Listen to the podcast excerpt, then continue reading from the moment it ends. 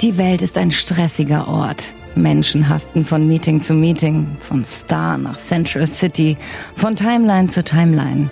Doch wie schaltet man am Ende eines erschöpfenden Arbeitstages voller Speedster, Bogenschützen und Dämonen ab? Da hilft das Geheimnis von internationalen Stars, Managern, Exorzisten und Illuminaten. Ein heißes Lazarusbad einlassen und einen guten Cognac einschenken, um dann dem exklusiven Audiocontent der Anytime Late Night zu lauschen. Den gibt es natürlich nur für Luxusmitglieder über patreon.com slash anytime late night. Wer die beiden nerdigsten Late Night Hosts der Welt bei ihren Projekten unterstützen will, hat sowieso keine Ausrede mehr. Danke, Lari. Ja, auf Patreon findet ihr jetzt übrigens auch die allererste Folge Ask Anytime Late Night Anything. Viel Spaß damit. Willkommen zur Anytime Late Night mit Julian Laschewski und Dominik Hammes. Hallo Dominik, willkommen bei deinem Tape. Nein, Schwachsinn. Äh, willkommen zur Anytime Late Night. Ausgabe, weiß ich nicht, ich sag mal 21, könnte aber auch die 19 sein, bin mir gerade unsicher. Wir sind endlich wieder da, denn Dominik, du warst im Urlaub. Eine Woche Irland und eine Woche lang die Sets von Game of Thrones und Star Wars Episode 8 besuchen. Wie war's denn? Anstrengend. Hi Julian. Ähm, viel gewandert, äh, aber auch äh, tatsächlich erster Tag direkt mal in Forbidden Planet reinmarschiert. fast, fast von Funko Pops erschlagen worden.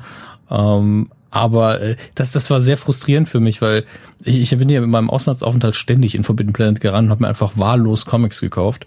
Und äh, da war es so, eine Wand, wo einfach nur neue Comics, also die wöchentlichen stehen. Ja. Und wir müssen irgendwie einen Tag, ich weiß wirklich nicht mehr, einen Tag vor New Comic Book Day, war noch immer der in Irland ist, angekommen sein. Das ganze Regal war leer. Einfach nichts. Von New Comics, Krass, alles weiß. Kein einziges Heft. Dafür aber natürlich ein Drehspind nur mit Variant-Covern. Und ich so, das ist ja eine Falle. Das ist einfach eine Falle.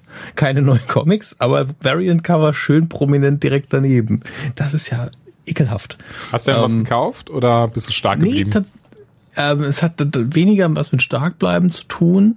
Ich habe wirklich bewusst geguckt, äh, aber man will ja auch das Gepäck dann nicht äh, überanstrengen, dass man nicht, nicht noch irgendwie Zusatzgepäck aufgeben muss. Und äh, deswegen da habe ich hab mir ein paar Figuren angeguckt, die ich mir eh nie kaufen würde, vor allen Dingen nicht im Ausland, die einfach so, so Hot Toys Sachen mhm. und äh, für, äh, was ist das noch Sideshow, die halt riesig sind und richtig schön und dann ist man froh, wenn man sie äh, mal live sehen kann. Aber auch ein paar kleine Sachen, vor allen Dingen habe ich geguckt, was die Doctor Who Auswahl da macht, weil ist ja eine Insel, ne? Eine der Inseln, man darf ja nicht mehr Großbritannien sagen, weil es das nicht ist. Und oh, bald ist ja. es ja da oben nur noch so, deswegen kriege ich nur noch von den Inseln und hoffe, jeder weiß, was gemeint ist. Ähm, war aber auch nicht das dabei, was ich jetzt gewollt hätte. Also ich bin da immer am Liebäugeln mit ein, zwei Sachen und äh, deswegen nicht stark geblieben, einfach so, hm, mich hat nichts vom Hocker gerissen. Aber mal wieder gemerkt, diese Black and White Series der Batman-Figuren, da könnte ich irgendwann mal schwach werden, wenn ich genau die finde, die ich haben will. Geht mir ähnlich. Das Problem, was ich habe, ist, dass ich nicht aufhören kann, wenn ich mal anfange, irgendeine Reihe oder eine bestimmte Ausgabe von irgendwas zu sammeln, dass ich immer dieses Gefühl habe, so, jetzt brauche ich aber noch das und das und das brauche ich eigentlich auch und das möchte ich auch haben. Und dann stelle ich es mir irgendwo hin. Deswegen, aber ja, mit den ähm, Black and White Figuren bin ich auch schon seit Jahren am Kämpfen. Also gibt's teilweise sehr schicke und schöne, aber auch ein paar, die nicht so geil sind. Ja, also ich habe diesen Vollständigkeitsfaktor Gott sei Dank nicht. Ja, es ist nicht zwingend ein Vollständigkeitsfaktor, viel eher dieser Faktor von, ich könnte mich nicht entscheiden, welche ich davon haben möchte am Ende des Tages, selbst wenn es ja nur von mir aus drei Black and White Statuen sind. Und muss dann einfach alle nehmen. Ich könnte niemals so dieses so, ja, von diesen drei gefällt mir Nummer eins am besten, also nehme ich jetzt nur Nummer eins. Sondern ich brauche schon so meine, ich bin erst beruhigt, wenn ich dann auch diese drei habe. Erst dann ist dieses, ne, dieser, dieser, dieses Haben wollen in mir drin befriedigt, dass ich sie dann hinstellen kann und alle paar Tage mal für eine Sekunde anschaue. Ja, das ist natürlich besonders dann äh, im Dating-Bereich auch schwierig. Ähm, aber. Oh, oh, oh, oh nice. Ich kann mir einfach, Mädels, ich kann mich nicht entscheiden, ich nehme mich alle mit nach Hause. Ey, aber Satz wenn die dann Ja sagen, immer dann ist er ja gut. ja, ist natürlich, spielst auf Risiko, ne? Aber die Frage ist, Kannst du denn auch diese Wette einlösen am Ende des Tages? Ganz ehrlich, nee, so gar nicht. Aber das ist, da müssen Eben. wir jetzt nicht. Aber auch mal wieder so ein bisschen ähm, Lebensberatung am Rande eingeführt, ist doch auch schön. Wer, wer, ich merke wer die Serie Love gesehen hat, Staffel 1, Folge 1, genauso würde es bei mir auch laufen. Von daher, nee, ich bin da, ich wüsste nicht mit mehr als, äh, naja gut. Vertiefen wir das Ich- nicht weiter. Ich glaube, bei dir wird so laufen, kann ich noch was bringen? Wollt ihr noch was? Vielleicht ein paar Kekse? Soll ich was kochen? also wäre bei mir jetzt nicht viel anders. Ähm, aber ich weiß es nicht. Ich kann's, ich will es auch gar nicht wissen, wenn ich ehrlich bin. Das Ich, ich werde auch heillos unbeantwortet bleiben. überfordert, von daher. Machen wir weiter. Ähm, Star Wars, Episode 8. Heute, haben ihn gesehen. Wir, Nein, wir nein, haben, nein, boah, das ist ja so, wir haben ihn gesehen. Wir waren ganz exklusiv in Orlando, ne, Florida, da gab es unter verschlossenen Türen, durften wir schon den Workprint sehen vom Film. Nein, natürlich nicht. Das, so weit ging es dann doch nicht. Äh, Wie jeder andere auch, haben wir uns den Trailer im Internet angeschaut.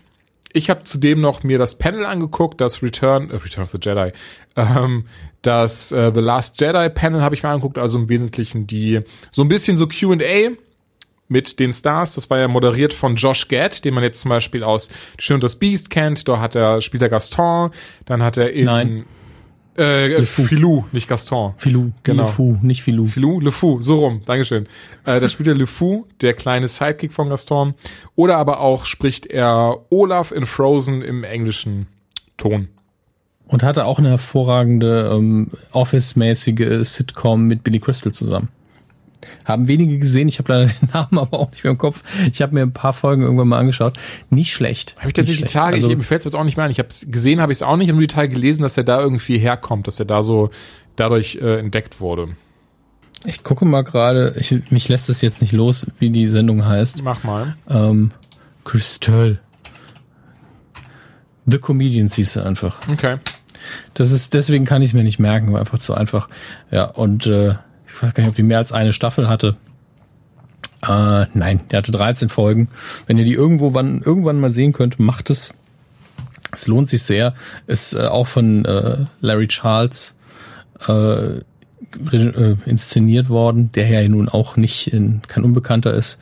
Und äh, das kann man sich durchaus mal geben, wenn man auf die Art steht, die Art von Humor. Gut, ähm, er hat das Ganze moderiert, ich nehme an, weil er ja auch äh, die gute, wie heißt, wie heißt sie nochmal, die Darstellerin Ridley. von Ray? Genau, er hat sie ja inszeniert, gequält bei den Dreharbeiten zu irgendeinem Film, wo sie beide sind. Ja. Und Das ist äh, sehr amüsant. Also damit, damit fing das genervt. Panel tatsächlich an, aus so einem äh, Mischmasch Mhm. dieser Clips, wie er sie immer wieder fragt, Ray, äh, Quatsch, Ray, Daisy, are you a Skywalker und so weiter und so fort. Und dann kam halt erstmal äh, Kathleen Kennedy auf die Bühne, also die Präsidentin von Lucasfilm und ich glaube Ryan Johnson, ich hoffe, ich sag's jetzt richtig oder ich habe es richtig im Kopf, der Regisseur und Autor von Episode 8 The Last Jedi. Beide wurden natürlich erstmal gefragt, wie ihnen der Film gefällt, was sie Neues darüber verraten können, was man eben noch nicht weiß. Ähm, Im Wesentlichen hat er dann eben erzählt, dass ein paar andere alte Charaktere wohl noch wiederkommen werden, die wir halt jetzt noch nicht gesehen haben in Episode 7, dass es auch neue Charaktere geben wird, die tragende Rollen, die eine tragende Rolle oder tragende Rollen haben werden.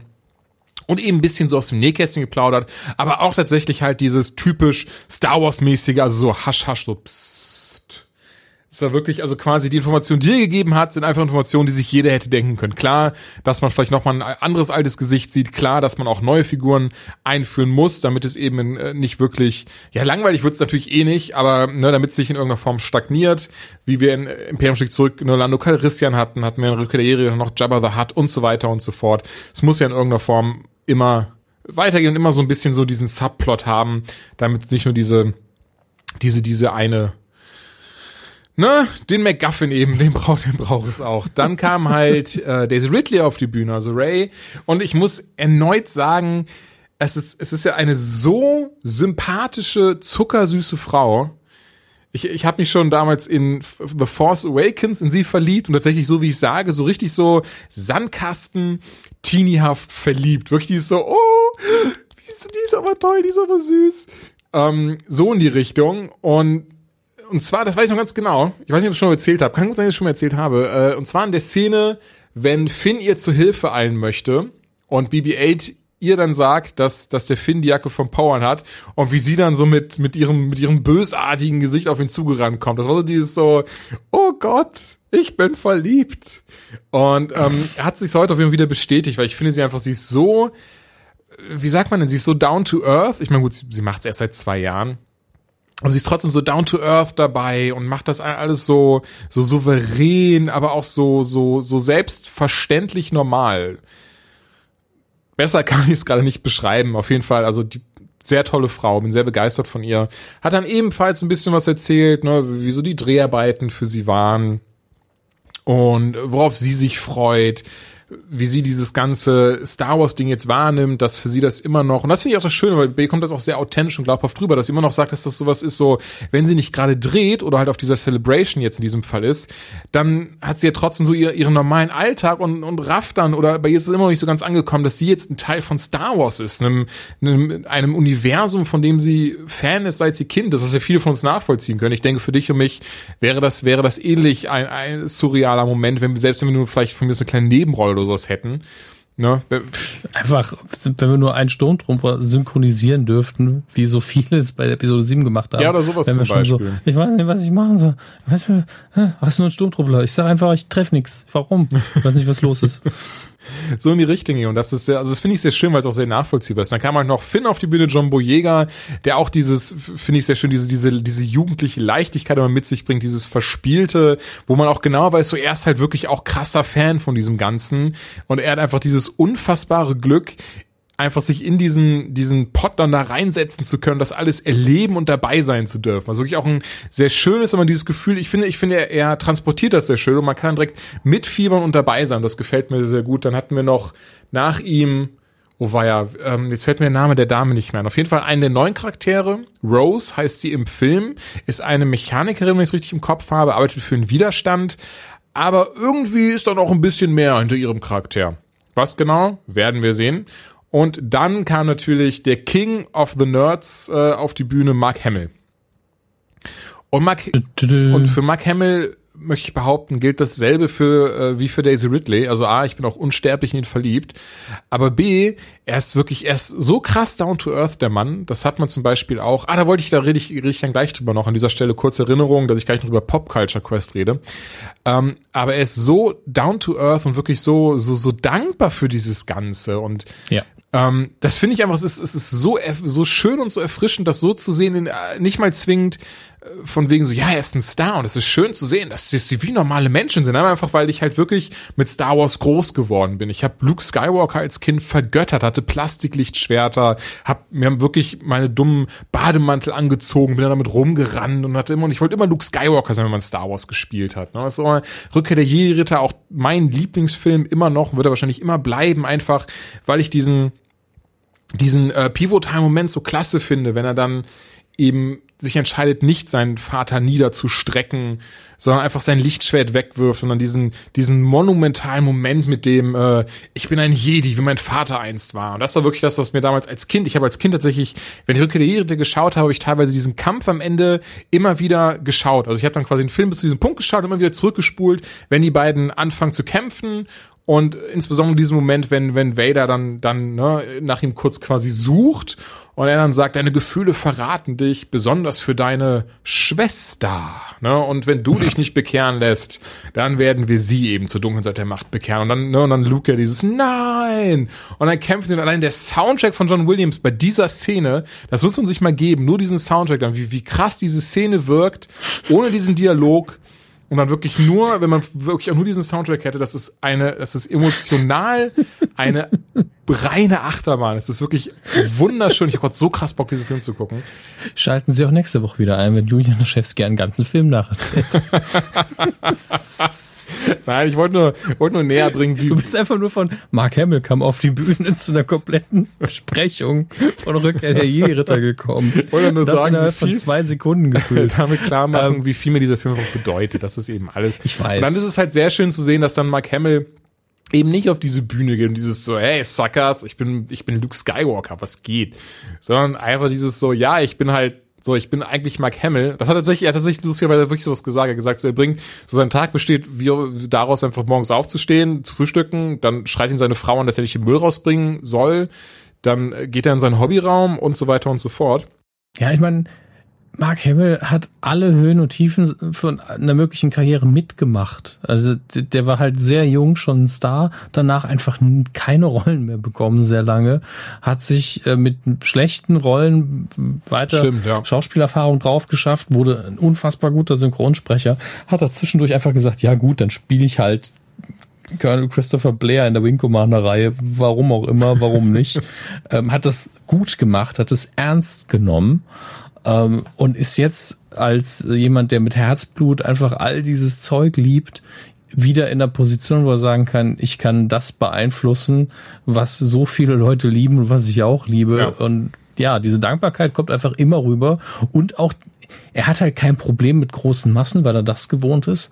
Aber er weiß halt gleichzeitig, ja, das kann halt sehr schnell alles wieder vorbei sein. Und es ist schön, dass ich das jetzt in einem relativ hohen Alter alles nochmal mitnehmen kann.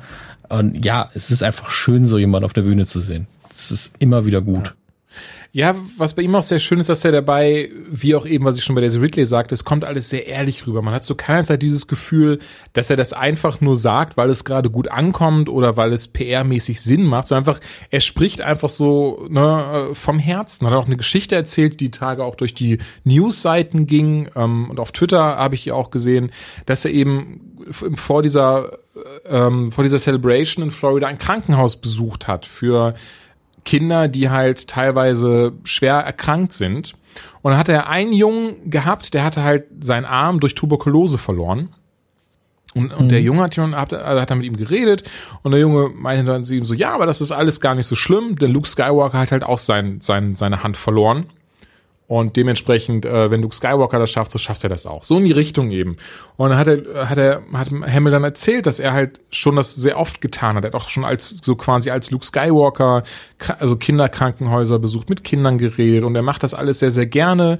Und wenn er dann diese, diese Dinge macht, sagt er den Kindern halt, wie stolz er auf sie ist, nutzt dann diese, nutzt dann, er sagte es, umgekehrte Psychologie, also Reverse Psychology und dass er dann eben so Dinge sagt wie, ach komm, du willst doch nicht in die Schule gehen, eben sowas, weil er halt sagt, da, da, oder weil er immer selber wieder merkt, wie nah ihm das eigentlich alles geht und wie schön aber es für ihn tatsächlich trotzdem ist, dass er diese Möglichkeit hat, den Kindern ein bisschen die Alltagssorgen vergessen zu lassen, ein bisschen was, was zu geben, worauf sie sich freuen, woran sie sich festhalten können, einfach indem er da hinkommt und sie einfach Luke Skywalker vor sich stehen haben, weil er, weil ihm halt bewusst ist, was es, was er für ein, ähm, also nicht, nicht Mark Hamill, sondern was Luke Skywalker für ein krasser Held von vielen äh, Kindern ist. Einfach, ne, durch, durch diese Figur, aber dass er halt lügen würde, wenn er sagen würde, dass ihn das teilweise trotzdem nachts nicht wachhalten, äh, nicht, nicht wachhalten würde, so.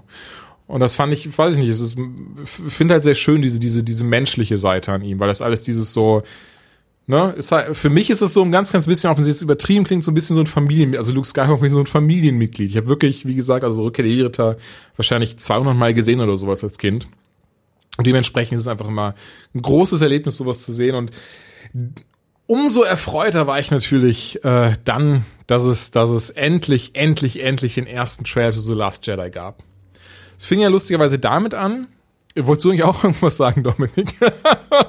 Völlig in Ordnung. Ich meine, ich habe ja die äh, das Panel nicht gesehen. Ich habe ja erst nur den Trailer geschaut. Ähm, es fing damit an, dass äh, Ryan Johnson dann sagte, and I have a teaser und dann die Leute alle, wow, wow, ne? Poster for you. Und du hast wirklich im Publikum hast du mal mit so einem Raum, die so äh, gehört und wahrscheinlich haben, hat er kurz gedacht, die kommen jetzt auf die Bühne und lynchen ihn einfach. Und wir haben dann das erste Teaser-Poster bekommen. Er hat dann noch gesagt, die kriegen alle eins, die gerade am Publikum sitzen und er wird versuchen, Oh. alle zu unterschreiben. Beziehungsweise die werden Das ist doch super. versuchen, alle zu unterschreiben. Äh, deswegen hätte sich wahrscheinlich die 2000 Dollar nach Florida gelohnt. Oder ich habe mich da ein bisschen geärgert. Ähm, Schnell mal Kredit aufnehmen. genau. Das, Ähm, das übrigens, das, das habe ich in Irland gesehen. Ähm, Entschuldige, dass ich dich unterbreche, aber da passt es gerade so ja, ja, gut. gerne. an, an Bushaltestellen so eine Anzeige von einer Bank für einen Kredit, soweit noch nichts Verwerfliches. Auf dem Foto ein Vater, der seinen Sohn auf den Schultern trägt bei einem Fußballspiel. Jetzt ganz mal abgesehen davon, wie dumm ich Fußball finde. ähm, das war dann der Text, hab, äh, dass er, dass er seinem Sohn immer schon ein Spiel ver versprochen hat, seit, äh, also zu einem Match zu gehen, seit fünf Jahren oder so. Und dann steht da drin, Kredit aufnehmen, halbe Stunde. Ich meine, du nimmst Kredit auf, um Fußballspiel gucken zu gehen. Und äh, hätte ich einfach gerne so gesehen, so zehn Jahre vorgespult, wenn der Sohn sagt, warum darf ich nicht aufs College, weil ich immer noch das Fußballspiel abbezahle. Was ist denn das für eine Scheiße? Das erschließt so. sich mir aber gerade auch nicht, wenn ich ehrlich bin. das ist gerade so für ein Fußballspiel. Na gut, keine Ahnung, vielleicht mussten ja extra nach Spanien fliegen und äh, VIP-Tickets und was weiß ich. Ich habe keine Ahnung, aber ich meine, das ist nun mal nicht die Star Wars Celebration. Da ergibt es Sinn. Ja, das, ne? das stimmt. Kann ich, kann ich nachvollziehen. Auf jeden Fall gab es dann das erste Poster, was ähm, sehr krass absichtlich an das Original-Teaser-Poster von Eine neue Hoffnung angelehnt ist. Also wir sehen Ray, wie sie das, wie sie, ja, ich sag mal, ihr Lichtschwert, also das Lichtschwert, ne, was vorher Luke und vorher Anakin gehört, in die Luft hält. Ein blaues auf jeden Fall, zumindest die Hälfte. Ja, genau, das, da würde ich gleich noch blau. drauf eingehen, genau. Ne? Also so, sie hält es in die Luft und hat erstmal wirklich dieses, ähm, macht dann dieses, ja, umgedrehte Kreuz, möchte ich sagen. Das ist mir fällt gerade kein besserer Begriff dafür ein. Ähm, Naja, das ist eigentlich ein Lensflare-Effekt, ne? das haben wir aber tatsächlich, ja, wenn du das Originalposter dir anschaust von Neue Hoffnung, hast du keinen Lensflare-Effekt, sondern einfach, dass das Lichtschwert so in alle drei Richtungen schießt. Und das haben wir hier jetzt einfach auch. Nennen wir es zumindest Lensflare-Effekt. Und ja, jetzt ist tatsächlich das Interessante, denn das ist ja das Ding, das ist ja das Schöne, wenn man, wenn man ein Fable für dieses Thema hat und wenn man, wenn es sehen möchte, dann kann man jetzt, jetzt können wir, jetzt kommen wir an den Punkt, wo wir einfach massig reindichten können. Weil ich behaupte, das wird nicht einfach eine Entscheidung gewesen sein, der äh, ne, von Photoshop Philipp, der gesagt hat, ey, das sieht geil aus, wenn ich da so Übergang reinmache von blau nach rot. Nee, dieser Übergang von blau nach rot wird ja definitiv irgendwas zu bedeuten haben. Ja, also äh, generell bedeutet es ja mindestens mal diesen, äh, was ja, kommen wir später ja nochmal auf den richtigen Teaser-Trailer, äh, die Balance angeht zwischen der dunklen und der hellen Seite und dass dieser Konflikt eben immer im Raum schwebt und der ist eben durch diesen blau-rot-Kontrast, die meisten sehen das ja so, also die, die meisten guten die haben entweder blaue, grüne, gelbe, aber sonst was, aber die, die Sith haben eben immer rote Schwerter gehabt bisher und das symbolisiert eben diesen Konflikt. Jetzt natürlich die Frage, okay, bei Ray ist es noch blau, nach oben hin wird's rot und im Hintergrund ist alles rot. Ja, das ist komisch, oder? Also, ob das schon ein bisschen Foreshadowing ist mit ihrem äh, Lichtschwert voraussetzen. Aber das ist tatsächlich das, was mich auch, weil alleine, also man davon ab, dass hier eine ziemlich krasse Asymmetrie herrscht, die dich ja schon total, Ja, das macht mich fertig. Also beschreiben wir es einfach mal. Wir haben im Hintergrund in diesem, der nur aus Rot-Schwarz-Farben besteht, äh, haben wir eben Luke Skywalker zur Hälfte, link, im linken oberen, äh, was ist das, in der linken oberen Hälfte. Und rechts nebendran, gespiegelt quasi, haben wir den sehr, sehr jungen Kylo, also jung im Verhältnis zu Luke, es ist jetzt nicht eine dreijährige Variante von ihm, aber sein Kopf ist ungefähr halb so groß wie der von Luke. Äh, Und dadurch, dass es gespiegelt ist, sieht das total bescheuert aus. Die Nase von Luke ist einfach weitaus weiter oben und, und alles ist größer bei ihm. Es- macht mich so ein bisschen fertig. Ähm, ich verstehe nicht ganz den Gedanken dahinter. Ich nehme an, du bist der Meinung, das heißt einfach, dass Luke wichtiger und mächtiger ist vielleicht und auch älter und weiser. Aber ja, das wäre tatsächlich meine sehr simple Erklärung der Dinge gewesen. Tatsächlich muss ich auch sagen, mir gefällt das gerade deswegen sehr gut, denn es ist einfach fucking Luke Skywalker. So ein dass der mal wieder so, So groß drauf ist, ist geil. kleiner Pullermann wie Kylo Ren. Kann, nein, ich verstehe schon, was du meinst. Wenn ich, ich bin tatsächlich auch jemand, der sehr, äh, nicht nur penibel, aber sehr schnell Zucken in, im linken Auge bekommt. Tatsächlich kein Scherz, dass der sehr schnell einen Zucken im linken Auge bekommt, wenn, wenn er irgendwie, wenn, wenn, wenn meine, ähm, wie sagt man, ich will nicht OCD sagen, das ist immer Schwachsinn, denn OCD ist ein bisschen was anderes, aber wenn, wenn eben mein auch so mein, mein inneres äh, Radar Du anschlägt. rückst auch Bilder gerade, die schief hängen. Sowas, genau. Also ich habe das tatsächlich Ja. sehr, sehr krass. Ich bin renn auch manchmal mit einer Wasserwaage durch die Gegend und so. Das stört mich tatsächlich immer sehr krass. Hier ist es aber einfach nicht der Fall, weil ich einfach, ich mag dieses Bildnis sehr, dieser, dieser übergroße Luke und daneben ein kleinerer Kylo Ren, der eigentlich einem Skywalker, einem Luke Skywalker nicht das Wasser reichen kann. Ähm, aber genug von der Symmetrie. Ich finde es tatsächlich sehr, sehr interessant, denn wenn wir es einfach jetzt so betrachten, würde ich sagen, auch Luke sieht sehr böse in Anführungszeichen aus, sieht sehr nach, sehr nach Antagonist aus. Nur wenn ich jetzt zum Beispiel nicht wüsste, worum es daran geht in diesem Film, wenn wir jetzt mal wegdenken, dass es ein Star Wars Film aus Jedi ist, wenn ich einfach so dieses Poster sehe und denke, ah, der Film sieht cool aus und anscheinend ist das die Heldin da unten, die eine Waffe in die Luft schießt und dann darüber sehen wir eben die Antagonisten anscheinend. Das wäre das wäre mein meine erste mein erster Eindruck. Ja, also es sieht auf jeden Fall nicht so aus, als wäre Luke einer von den Guten auf dem Poster. Das ist ja auch beim ersten Trailer für Force Awakens haben ja auch ganz viele gesagt, oh, Luke ist also böse, wo ich bis heute nicht weiß, wieso. Okay, was einfach keine ke- Ahnung, warum. keinen eindeutigen Hinweis gab.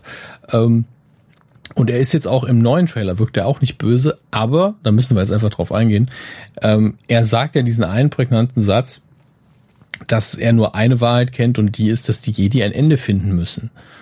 Ähm, was für mich ja einfach nur heißt, er weigert sich, sie zu unterrichten, in meinen Augen. Gleichzeitig fängt der Trailer damit an, dass, sie er unterrichtet, wird. Ich denke tatsächlich Ähm. auch, dass sie hier ähm, absichtlich einen auf die falsche Fährte schicken.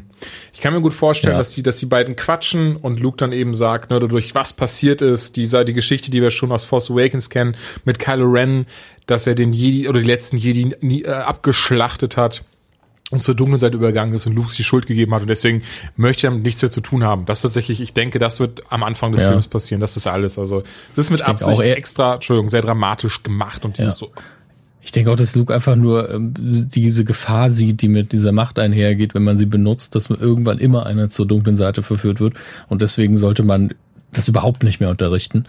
Ähm, aber ja, ich denke, dass das Poster einfach nur diesen Konflikt so ein bisschen darstellen Ich habe soll. tatsächlich, ja, ich habe auch eine Theorie dazu. Ich bin gespannt. Also das Ding ist, ich denke, wir beide werden eh sehr viel Theorie noch sammeln über die kommenden Mhm. Monate bis kurz vor Film.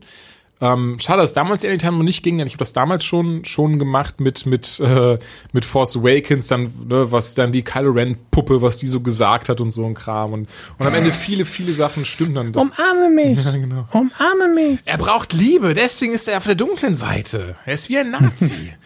ähm, auf jeden Fall, meine Theorie jetzt gerade, nachdem wir den Trailer gesehen haben, nachdem wir dieses Poster gesehen haben, dass Luke kein Jedi mehr ist und auch kein Sith, sondern ein, du wirst wissen, was es ist, ein grauer Jedi.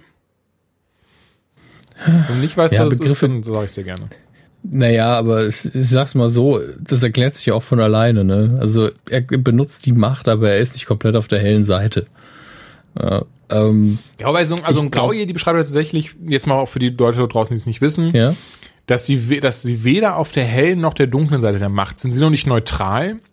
Sie verfolgen hauptsächlich oder meistens ihre eigenen Ziele, die nicht zwingend irgendwie was Böses äh, sein müssen, helfen auch gerne anderen dann aus in irgendeiner Form, aber sagen eben, um wirklich Machtbenutzer zu sein oder um tatsächlich auch Jedi zu sein, deswegen eben graue Jedi und nicht von mir aus graue Sith oder sowas, um tatsächlich richtige Jedi zu sein, müssen sie einfach beide Seiten kennen und durchlebt haben, müssen sie den Würgegriff können, aber auch wissen, äh, wie sie Steine bewegen und pipapo. Also Kai Katan wäre ein grauer Jedi, ne? Genau. Kai Katan oder auch Ahsoka Tano, wer Star Wars Rebels schaut. Sind ja eigentlich die, die man am ehesten noch ähm, sympathisch oder nachvollziehbar findet, Ja. während ja die die traditionellen Jedi sieht man mal von Yoda ab einfach zu sehr sauber sind quasi oder zu entmenschlicht fast schon. Ähm, und ich nehme an, die grauen Jedi sind dann auch die, die einfach mal sagen, ne, wisst ihr was, das mit dem Zölibat, das können wir euch mal sonst so hinstecken. Ja, genau. Ähm. ich glaube, das ist wahrscheinlich auch das Hauptproblem, weshalb es überhaupt entstanden ist, so der ganze Kram. Ich darf was nicht machen? Pass mal auf, mein Freund. Pass mal. Ich, nee, das ist, nee, nee, ich mache jetzt eine eigene Religion. Grau, schöne Farbe. Genau Tschüss. Ja, ähm, ich weiß nicht, ob sie diesen, also es ist ja, der Begriff kommt ja eher aus dem Extended Universe und deswegen bezweifle ich, dass er fallen wird. Das glaube ich auch nicht, aber ähm, Ähm, aber es ist wahrscheinlich eine gute Möglichkeit zu beschreiben, in was für einem Zustand er sich befindet. Vor allen Dingen, weil er, Luke, ja gut, es ist halt so viel Zeit vergangen. Man weiß halt nicht, was er alles gefunden hat. Es gab ja im Trailer dieses eine Bild, das ich, wo ich mir den Trailer dreimal angucken musste, weil ich nicht wusste, was es ist. Aber letztlich war es ein Buchregal. Ich wollte Äh, drumherum ist so viel Natur gewachsen, dass ich, dass ich gedacht habe, das ist was ganz anderes, weil das Licht so krass auf die Bücher aber geschienen interessant, hat. die, die muss ich mir auch öfters anschauen, die Szene. Und äh, vielleicht ist, äh, vielleicht interpretiere ich jetzt viel rein, ne? Aber dadurch, dass so viel Natur um die Bücher rum war, hatte ich fast das Gefühl, ist er vielleicht noch mal nach Dagobah? Lustig, genau dasselbe wollte ich auch sagen. Schön, dann Ja, vielleicht liegen wir dann gar nicht so falsch, wenn wir beide denselben Gedanken haben. Ich meine, er muss ja irgendwo diese Bücher herhaben, die ganz offensichtlich die äh, Geschichte und vielleicht die Glaubenssätze Ja. und die Riten der Jedi beinhalten. Äh, irgendwie muss er sie ja herhaben und Yoda ist einer der wenigen, der noch, der noch was hätte haben können. Von denen, Das die stimmt wir tatsächlich, kennen. ja. Ich meine, das Ding ist, die Kollegen von Trailerschnack, Grüße an dieser Stelle, werden das ja eh noch mal viel einhergehender bequatschen. Deswegen möchte ich aber trotzdem noch ein bisschen auf ein paar äh, Trailer-Stellen eingehen und so diese nerdige Seite davon beleuchten. Ja, weil die anderen keine Nerds sind. Nein, das war jetzt. War ein Scherz. Okay, okay, okay. Ich hatte jetzt keinen Bock, mich zu rechtfertigen, weil mir nicht nichts Schlaues Alles eingefallen ist. H&M-Nerds hier. Genau, genau das. Also A, wunderschöne Szene im Trailer, äh, ungefähr bei, bei Sekunde 40, wenn Ray ihre Hand auf den Boden legt und dann diese Steine so anfangen hochzugehen, weil das einfach genau an das erinnert, worüber wir gerade geredet haben, an Lukes Trainingseinheiten auf Dagobah mit Yoda, wenn er halt so anfing, die Steine zu bewegen und so ein Kram. Vor allen Dingen, das sind Szenen, die hat man einfach in der alten Trilogie nicht machen können. Ja.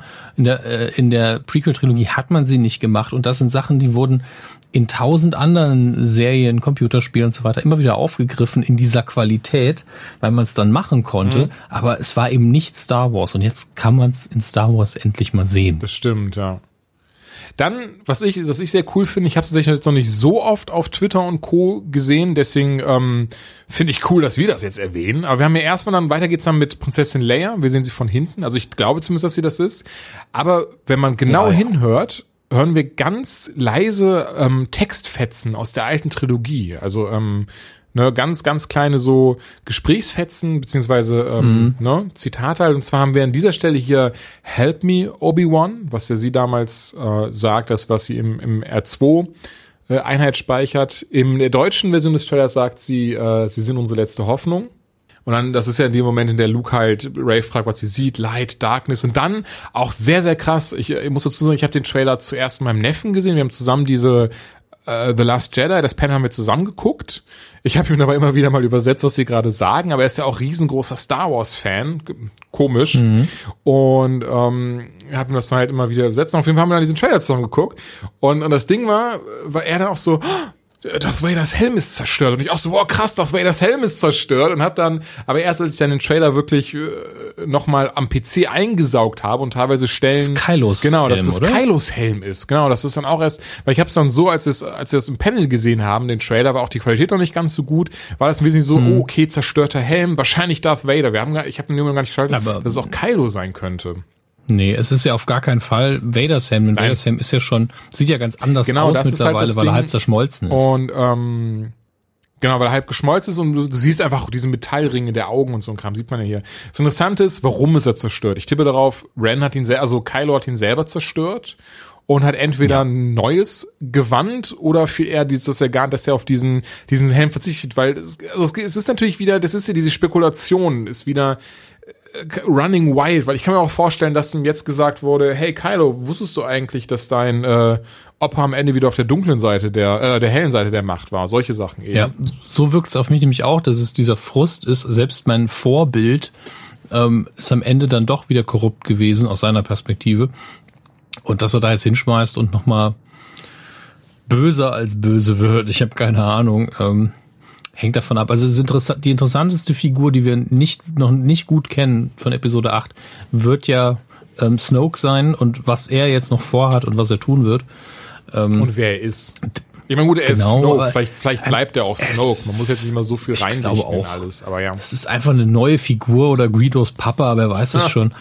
Ähm, und ich, ich denke, dass der Plot von Luke und Ray tatsächlich ein sehr, sehr simpler sein wird und äh, ziemlich unseren Vorstellungen entspricht, also Training und so weiter, aber dass man Luke eben erst überreden muss.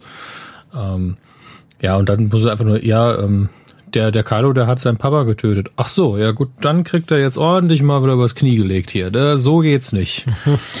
Worauf ich aber noch hinaus will, was ich nämlich denke, also dass diese, diese Textfetzen absichtlich ähm, auch wieder äh, Vorausahnungen sind und wirklich auch uns Hinweise auf den Film geben werden. Denn hier haben wir jetzt dieses, wenn wir den Helm sehen, hören wir im Hintergrund ganz, ganz leise Obi-Wan, also nicht Evan McGregor, sondern Alec- Guinness, die Stelle, wenn er sagt, seduced by the dark side. Ne, das ist dann einfach so dieses, so, das soll, für uns heißt es jetzt okay, so, weil ja oft war in Episode 7 auch dieses so, hm, vielleicht wird er ja noch mal gut oder so ein Kram. Aber ich denke fair, dass das zeigen soll, so dass er jetzt wirklich den Vader-Weg geht und alles an seiner Vergangenheit, seiner Erinnerung hasst und abschlachten möchte. Dann halt das Buchregal, wo wir gesprochen haben, wo ich auch, da musste ich auch pausieren und habe erstmal eine Minute lang draufgeglotzt, bis ich es erst gerafft habe, was das da, was ich da eigentlich sehe. Dann haben wir ja einen Handschuh, der über das Buch drüber geht, das ähm, Symbol darauf erinnert so ein bisschen an das alte Symbol des Jedi-Ordens, der Jedi. Hier hören wir dann auch Yoda im Hintergrund, wie er sagt, it surrounds us, it binds us. Also es umgibt uns, es äh, verbindet uns. Und dementsprechend kam ich nämlich tatsächlich auch genau auf die Theorie, die wir gerade geäußert haben, dass diese Bücher von Dagobah sind und irgendwas mit Yoda zu tun haben. Ich kann es mir sehr gut vorstellen. Und ich merke gerade, ich habe gar nicht erwähnt, was das mit, mit Help Me Obi-Wan auf sich hatte. Das Ding ist ja, wir, oder ich habe auch schon erwähnt, ich fände toll, wenn Ray die Tochter von Luke ist. Aber wenn wir jetzt eben dieser, wenn wir jetzt eben sagen, okay, hier ist wirklich ein Schema hinter, der Teaser möchte uns schon, oder man möchte uns schon so ein bisschen anteasen, was wirklich passiert, wie es wirklich umgesetzt wird und sagen jetzt, okay, nur das ist halt, da ist Yoda, denn der Kram ist aus Dagobah. Im Ding davor war eben eine Anspielung darauf, dass wirklich Kylo Ren jetzt full-blown Antagonist Bösewicht ist und alles niedermetzelt, was mir in die Quere kommt, ohne Gnade. Und davor eben hören wir Leias Satz Help me, Obi-Wan, weil es eventuell doch noch eine Kenobi gibt.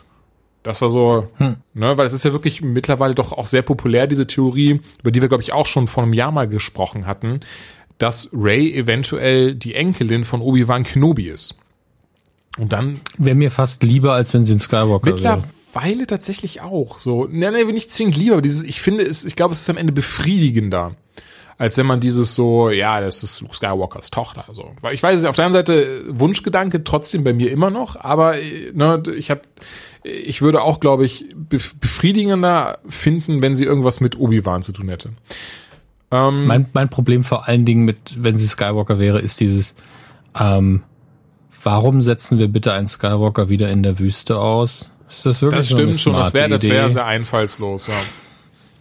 Nicht nur das, aber die Personen, die es tun. Ja. ja. Ja, gut. Das hat die letzten zweimal war das so ein bisschen, hm, vielleicht ja. was mit Bäumen, paar E-Box oder so. Bäumen. Wobei ich da irgendwo gelesen habe, dass die ja eventuell abgeschlachtet worden sind ähm, im, nach äh, Episode 6. Ja. Hm, nicht so schön. Ja, auf jeden Fall Kylo Ren sehen wir später nochmal ohne sein Helm dann anscheinend mit, ich bin mir nicht sicher, er hat anscheinend auch eine andere Kutte oder Rüstung. Man erkennt es sehr, sehr schlecht tatsächlich. Ich behaupte, oder ich finde zumindest, es sieht so aus, als hätte er so ein bisschen so, so eine Rüst, so irgendwas Rüstungsmäßiges an. Dann ein sehr schönes Bild. Wir sehen bei 1,30 ungefähr, wie Luke neben R2. Ich glaube, er hockt, neben ihm, er ist in die Knie gegangen und vor ihm brennt etwas lichterloh. Mein Tipp, der letzte Tempel der Jedi. Also es hat nämlich diesen, diesen, diesen Jedi-Charakter, finde ich. Es sieht nicht nach irgendwas Bewohntem aus oder nach irgendeinem Haus von irgendwelchen Verwandten. Es ist eigentlich recht weit weg von dem, wo Luke und R2 sind und ich kann mir tatsächlich sowas in die Richtung vorstellen. Bei Dingen, die brennen, bin ich ja wirklich so, ich würde mal gerne so einen Jedi-Tempel sehen wieder. Mhm. Ähm, wie, also ich, ganz ehrlich, Star Wars macht es ja nicht. Es ist kein Stilmittel der Star Wars-Saga, korrigiere mich, wenn ich falsch liege. Aber eine Rückblende wäre mal ganz schön. Ja also ich glaube, ich kann mich an keine Rückblende in den Trilogien erinnern. Nicht wirklich, nee. Ähm, maximal eben solche Visionen oder sonst was, was eben wirklich die Figuren auch durchleben. Aber äh, eine richtige Rückblende nicht. Und ich, es, ist, es wird hinterher in, äh, im neuen Extended Universe irgendwann aufgegriffen werden. Es wird irgendwann ein Spiel, eine Serie, ein Comic, ein Buch, irgendwas dazu geben, wie Luke damals sein Jedi ausgebildet hat, weil man einfach wieder so viel Zeitspanne hat jetzt, ja. die man füllen kann. Aber äh, hoffentlich. Ich hätte ja, aber ich, ich weiß nicht, ob man vielleicht nicht mal damit brechen sollte, keine Rückblenden zu machen und einfach eine macht. Ich, ich, ich wäre ganz dankbar. Sagen, ich hätte nicht zu viel, gegen, ja. aber vielleicht mal eine Rückblende, nur, nur damit man das mal sieht. Ich fände das sehr schön. Also ich möchte eigentlich Luke einfach mal auch als Lehrer sehen, möchte ein paar von seinen Schülern sehen. Äh, ich war immer, und da, da hat Star Wars in den äh, Trilogien nie geliefert, äh, immer ein Freund davon zu sehen, wie dieses, äh, wie diese Welt wirklich aussieht. Ich fand auch in, in Episode 2, der ja einer der, der besten Prequel, was heißt einer der besten? Es gibt ja nur drei. Ähm, aber der zum, der hat halt, der hat dieses Tag- und Nacht-Prinzip, oder was sagst, die Love Story ist kompletter Rotz, der Rest ist eigentlich ziemlich gut. Ähm, und da fand ich Coruscant, da hatten sie so viel Chancen und haben sie fast alle verspielt, weil ich einfach sehen wollte, wie interagieren normale Menschen eigentlich mit Jedi zu der Zeit, als jeder weiß, dass es sie gibt. Mhm. Ähm, und sie haben immer wie ein Fremdkörper gewirkt oder sie waren alleine unter sich. Äh, und das fand ich sehr schade. Und deswegen, also die, und auch die, die Ausbildungsszenen mit Yoda, es war immer nur so dieses, ja, wir kopieren das, was wir in Episode 4 schon mal gemacht haben, nur jetzt mit kleinen Kindern. Ja, das ist, danke. ich Danke. möchte eigentlich mehr sehen. Ja, ja klar. Nee, ich, ich kann nicht, kann nicht voll und ganz nachvollziehen, das stimmt schon, ja. Und vielleicht wird Episode 8 da ein bisschen mehr machen, aber es ist mir auch klar, dass man halt nicht gerne Ey, mit diesen Traditionen Acht bricht. Monate Also, noch, ne? Ist okay, wir haben so ein volles Kinojahr. Oh, das und, stimmt tatsächlich. Äh, willst du noch was zu ähm, Ähm, Star ganz kurz nur, sagen? also wir sind ja tatsächlich fertig, wir haben im letzten Satz schon gesprochen, it's time for the Jedi to end, das hatten wir ja schon gesagt. Ich habe tatsächlich aber gedacht und hätte es krass abgefeiert. Ich muss, ich bin, ich gestehe, ich habe tatsächlich trotzdem eine Träne verloren. Ähm, ich glaube, ich hätte, ich hätte geheult wie ein Mädchen, äh, das ist das krasse, ich hätte geheult wie ein kleiner Junge, wenn er gesagt hätte, it's time for the Jedi to return, was ich halt auch erwartet hätte. Und das wäre das wär für mich so dieser, dieser krasse Nerd-Heaven-Satz gewesen, so. Aber, naja. Moment, welcher Satz? Ja, anstatt it's time for the Jedi to end, it's time for Mhm. the Jedi to return. Das hatte ich, Oder Rise oder oder, von mir sowas, ist, ja. von mir ist auch das, aber das hatte ich halt erwartet.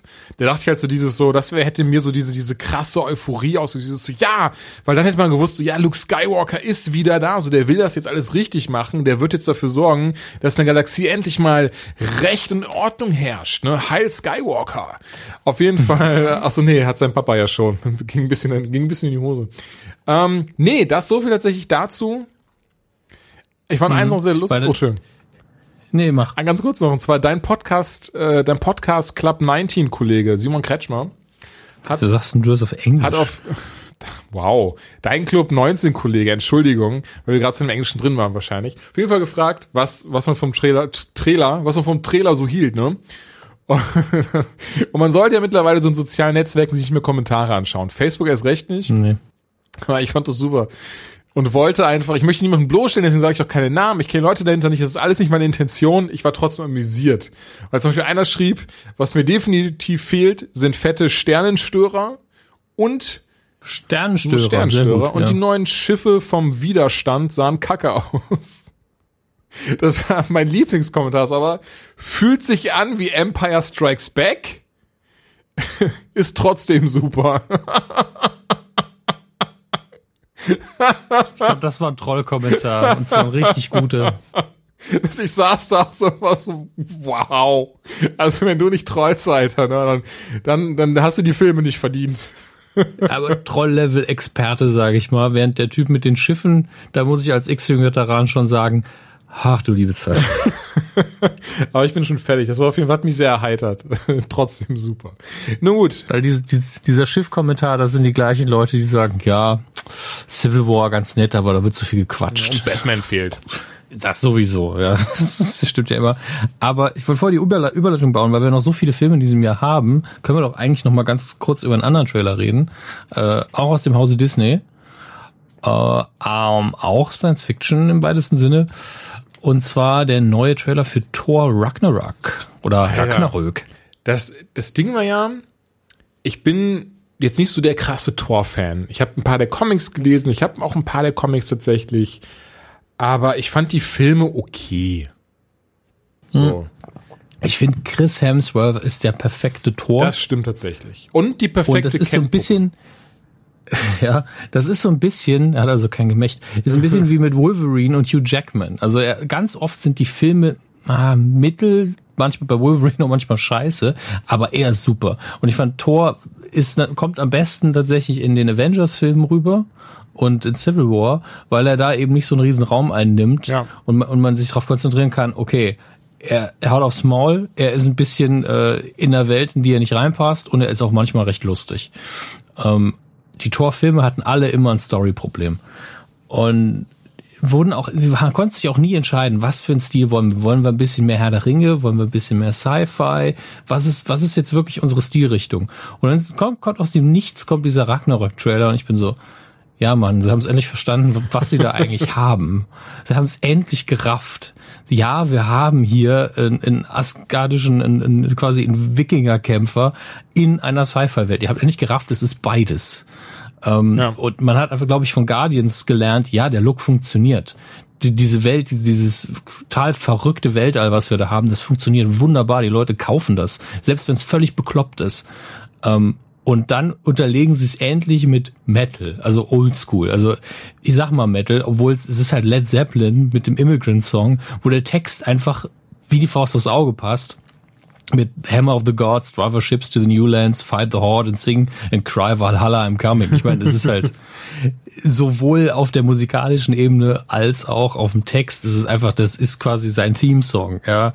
Und der ganze Trailer lebt auch davon, dass man mal ein bisschen selbstironischer ist. Er redet, also ich glaube, das hat ist nur clever geschnitten. Ich glaube nicht, dass Thor wirklich mit dem Publikum redet, auch wenn ich es cool fände, sondern dass es einfach ein Dialog ist, den sie irgendwo aus dem Film rausgenommen haben, an den Anfang gepackt haben, wo er anscheinend äh, in, in der Unterwelt ist oder in der Kerkerwelt und da erstmal angekettet ist und dann eben sagt, ja, wie ist es, du fragst dich sicher, wie es dazu gekommen ist.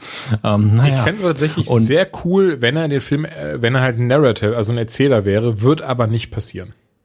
Ja, sehe ich genauso, weil das, der Dialog klang auch so, als äh, ich vermute, also er wird ja ähm, dann irgendwann gefangen genommen und in der Arena gepackt und muss gegen Hulk kämpfen. Das ist ja im Trailer drin.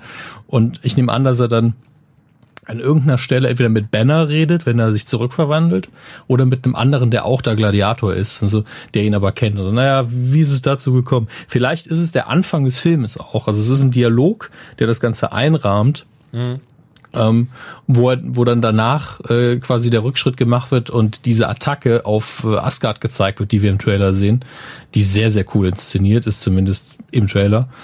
Ähm, und wer so eine Rahmenhandlung haben, die halt vorgreift, dass er schon gefangen genommen worden ist, fände ich auch okay. Ähm, äh, das jetzt, was ich bescheuert finde, ist, dass die größte Diskussion ist, a, boah, geiler Song, verstehe ich, aber die zweite Diskussion ist, man mir die Haare abgeschnitten. ja, ist halt ein Wikinger in, in einer quasi römischen äh, Arena. Natürlich schneiden die dem die Haare ab. Ähm, beziehungsweise es ist einfach so ein Zeichen der Optik, das man da setzt.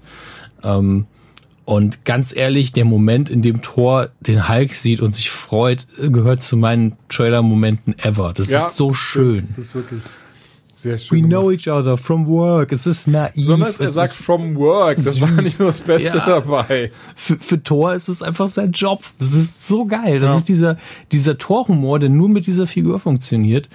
Ähm, und ich liebe das, dass sie das drin haben, dass sie es nicht zu ernst nehmen und die Figur trotzdem nicht lächerlich ist. Ähm, hast du eigentlich Loki gesehen? Also nicht nur in den Großaufnahmen, sondern wie er auch in der Arena quasi ist, oben auf der Tribüne? Nein, tatsächlich nicht.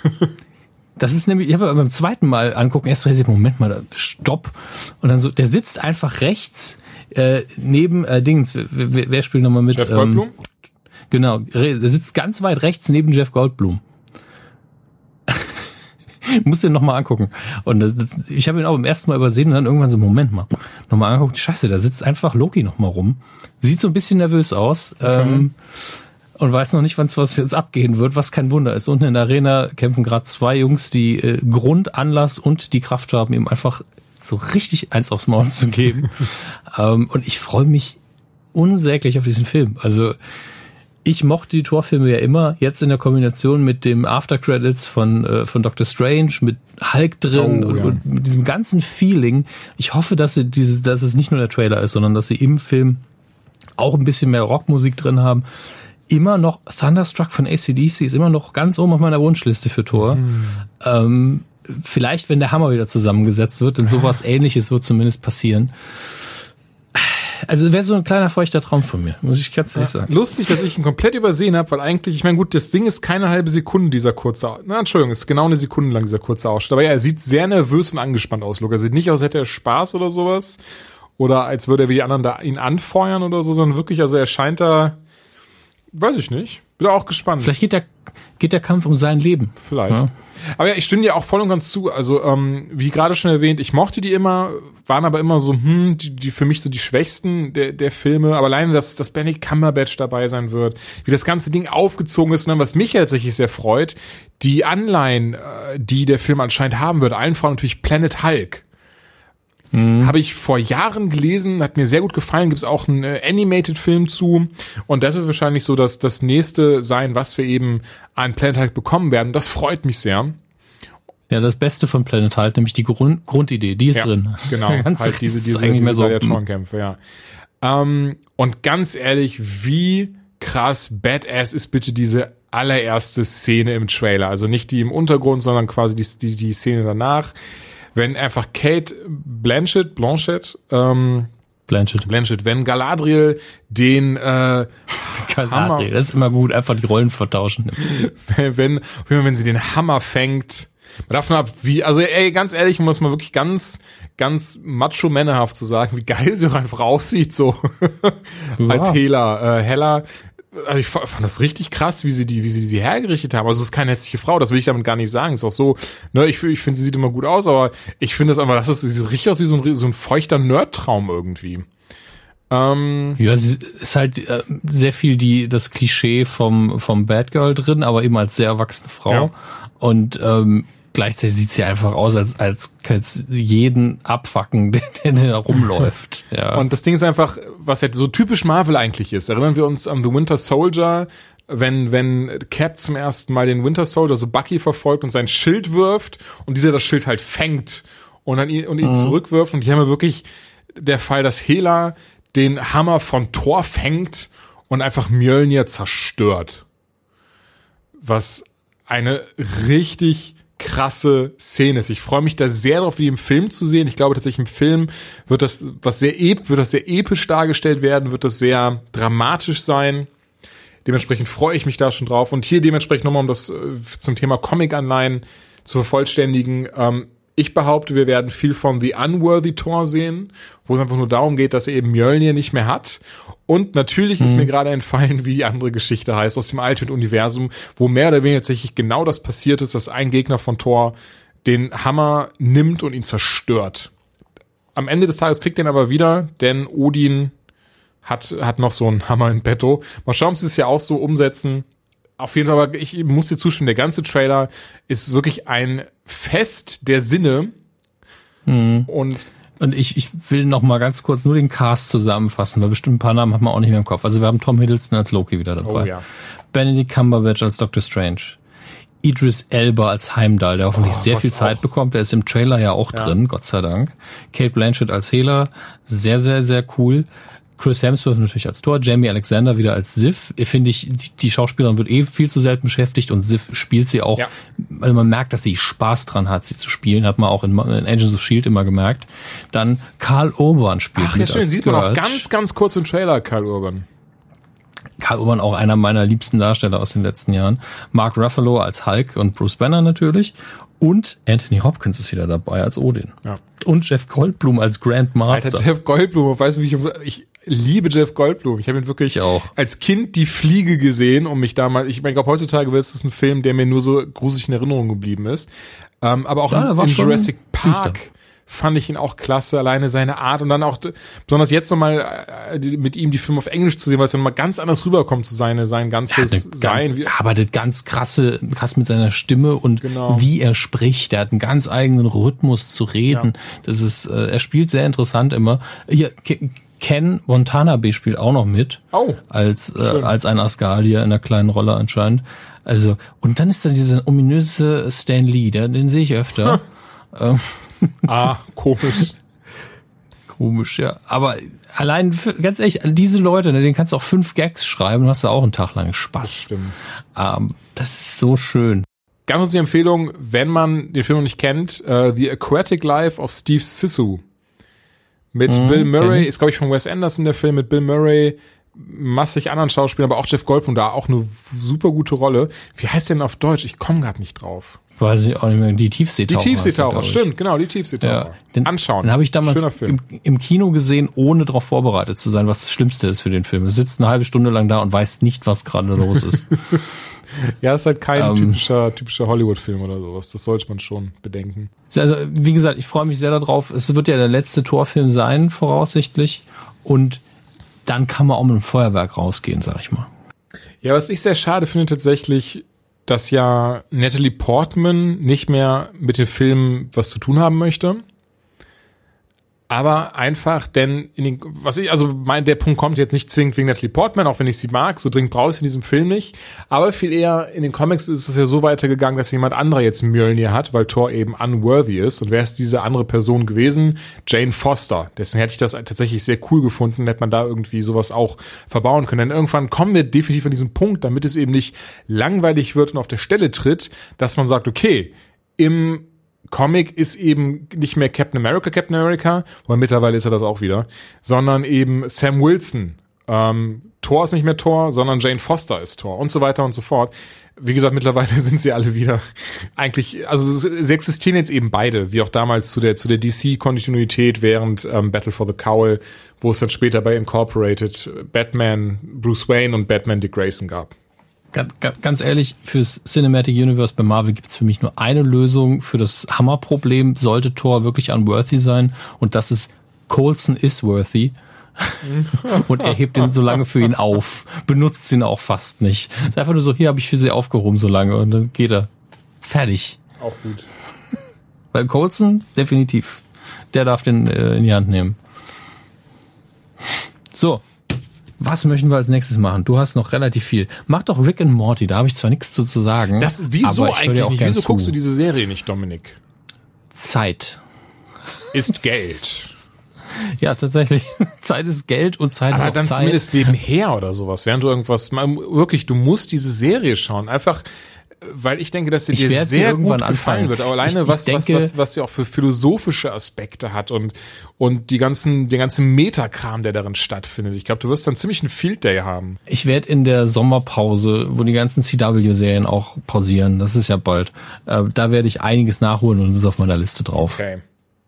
Dann werde ich tatsächlich auch nicht allzu viel verraten. Also keine Sorge, liebe Zuhörer, ausnahmsweise gibt es jetzt keine großen Spoiler, denn ich möchte Dominik nicht spoilern. Ihr seid mir total egal. Euch aber gerne, aber untereinander Dominik, spoilern. Nein, Gott, natürlich nicht. Also ich, ich möchte tatsächlich, auch wenn man es mir gerne nachsagt, ich bin trotzdem jemand, der ungerne wirklich viel wichtigen Kram raushaut. Ganz kurz nur, ähm, die dritte, äh, die dritte Folge, die erste Folge dritten Staffel Rick and Morty lief am 1. April.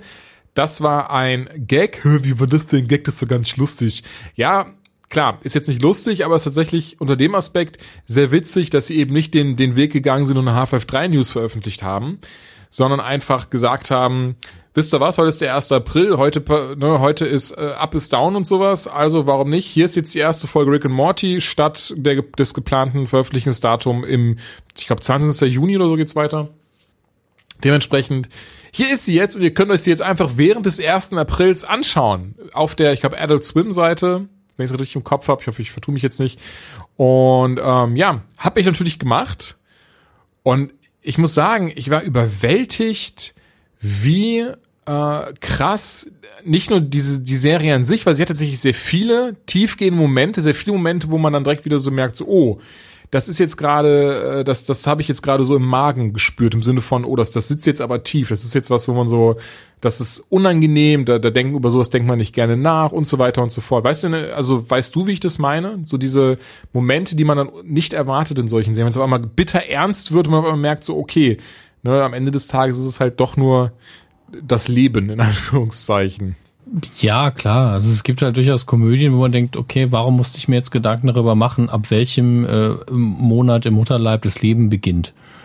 Äh, das war mir gerade zu ernst. Danke. Ja, Aber hier ist, also ich finde, hier ist das Schöne, hier ist, hier ist halt nicht dieses, dass du dann denkst, äh, warum war das gerade zu ernst, sondern ich finde, hier weiß man das zu wertschätzen. Denn das gehört einfach dazu in dieser Serie, dass sie, dass sie heillos, übertrieben, ähm, dumm, ja, ein dummes, das falsche Wort, dass sie heillos übertrieben chaotisch ist, aber dann wirklich Momente auch kommen, in denen man, in dem es einfach kurz ruhig wird und man dann noch mal so ein bisschen was über den Antrieb der Charaktere erfährt, deren Motivationen und was eigentlich in ihnen vor sich geht und wie düster es doch eigentlich ist und so weiter und so fort. Und das wird ja auf jeden Fall in dieser Folge sehr schön wiedergegeben. Nathan Fillion hat eine wunderbare Gastrolle. Ähm, er verhört nämlich den, den Rick, der ja Ihr wisst, wo er ist, wer jetzt Staffel 2 Ende geguckt hat, der ja da ist. Und ähm, ja, Ich, ich, dann sage ich jetzt auch nicht viel mehr dazu. Ich möchte sie empfehlen, guckt sie euch an. Es ist wirklich sehr schön gemacht. Das ist so krass, was man da alles erfährt in diesem Moment, was das wirklich auch teilweise, gerade für eine Zeichentrickserie und Staffelauftrag, was zumindest für mich persönlich ziemliche, ziemliche, ähm, ziemliches Auf und Ab der Emotionen dann teilweise war zwischen sich totlachen und oh Gott, was, so ist das passiert? Also so beantwortet auch lustigerweise ein paar Fragen, ähm, die man vorher jetzt hatte in den, in den vorherigen zwei Staffeln, die so sich angehäuft haben. Sehr schöne Serie. Richtig, richtig, richtig mitreißend teilweise. Überraschenderweise. Und dementsprechend anschauen. Okay, Dominik, du bist wieder dran. Rick and Morty abgehakt. Ähm, Watchmen. Immer wieder ein Thema für alle Leute, die gerne äh, den Comic-Kanon verschlingen und äh, sich die Frage stellen, hey, was ist da eigentlich in den 80ern so passiert? Und äh, die Antwort ist eigentlich immer, äh, Alan Moore ist passiert und daher Watchmen. ähm, alle, die uns hören, werden zumindest schon mal davon gehört haben. 2009 gab es einen, äh, ich sag mal, umstritten aufgenommenen Re Realfilm auf der Basis des Comics von Zack Snyder. Ich fand ihn gut, nicht überragend gut. Er war halt, Zack Snyder kann Optik, die Story war eins zu eins fast übernommen aus dem Comic und die Story ist eben gut. Deswegen war der Film auch nicht scheiße.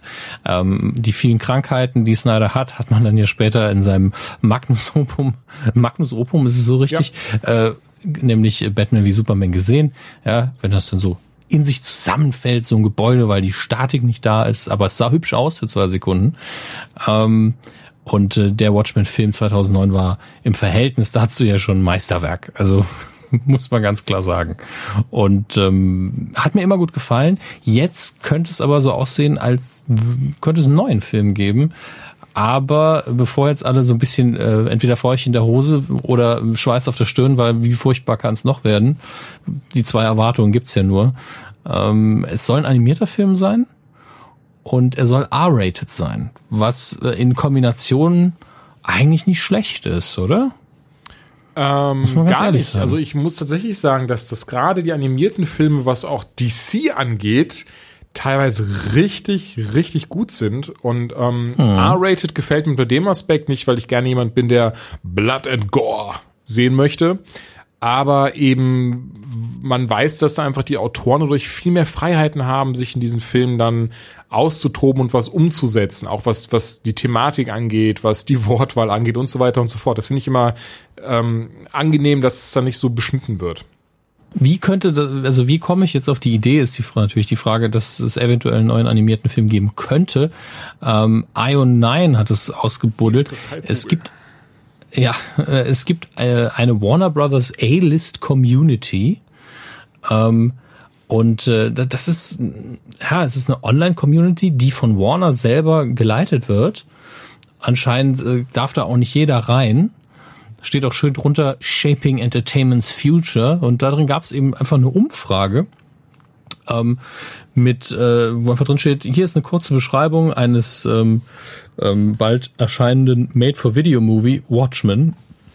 Und da steht da eben, a faithful adaptation of the Watchmen graphic novel executed in an, in an animation style that mirrors the source material, anticipated MPAA R-Rating. Also soll eben aussehen wie die Dave Gibbons Zeichnung oder zumindest in die Richtung gehen und R-Rating sein. Die Story wird man dann wahrscheinlich auch eins zu eins verfilmen. Warum denn auch nicht? Äh, und unten drunter war eben nochmal eine Inhaltsbeschreibung, wie wir es alle kennen von der Story her. Und dann eben die Frage, äh, basierend auf dieser Beschreibung, würde, würdet ihr das kaufen oder nicht kaufen mit äh, den üblichen fünf Optionen, definitiv ja, definitiv nein und allem, was dazwischen äh, liegt. Und äh, entsprechend sieht es eigentlich sehr gut aus, weil wer wird dann nicht auf probably oder definitely will buy klicken? Sind wir mal ehrlich. Ähm, äh, haben wir, glaube ich, schon sehr oft drüber gesprochen mittlerweile, oder? Die DC ähm, Animated Universe Filme. Die sind, es gibt, ich würde sagen, ein, zwei, vielleicht drei Ausnahmen, bei denen ich sagen würde, die braucht man gar nicht sehen. Unter anderem den, was war das jetzt? Justice, war das Justice League vs. Teen Titans? Ich glaube schon. Der war ziemlich äh. Aber äh, es gibt so viele gute Filme, unter anderem Dark Knight Returns, ähm, Batman Under the Hood. Das ist ja nur Batman. Ja, dann auch Superman Unbound. Ja, aber das sind ja auch irgendwie die gleichen Charaktere. Ja, aber selbst der Green Lantern Film von denen, ich glaube Emerald so und so hieß der, der war auch nicht Emerald schlecht. Knights, Emerald Knights, Dankeschön. Der, äh, Der war hervorragend. Der war hervorragend. So, und dementsprechend freue ich mich persönlich sehr auf alles, was da äh, rauskommt. Flashpoint Paradox übrigens auch.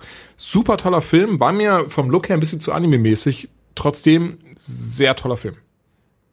Ja, also auf dem besten Level ist es mit den Animationssachen bei denen einfach so, dass sie das nehmen, was in den Comics richtig gut ist und das so ein bisschen destillieren und das, was du nicht brauchst, wird einfach weggeschmissen. Das klingt jetzt ein bisschen asozial gegenüber dem Medium Comic, aber ganz echt, ist ganz oft so. Ja, nee. Dass man das stimmt ja auch. im Idealfall, also bei den ganz großen Graphic Novels, den bekannten Namen, bei Dark Knight Returns, ähm, und auch bei Killing Joke ist es dann eher so, dass man sagen muss, äh, wow, da seid ihr fast schon zu nah am Quellmaterial dran. Da seid ihr fast ein Sklave des Quellmaterials.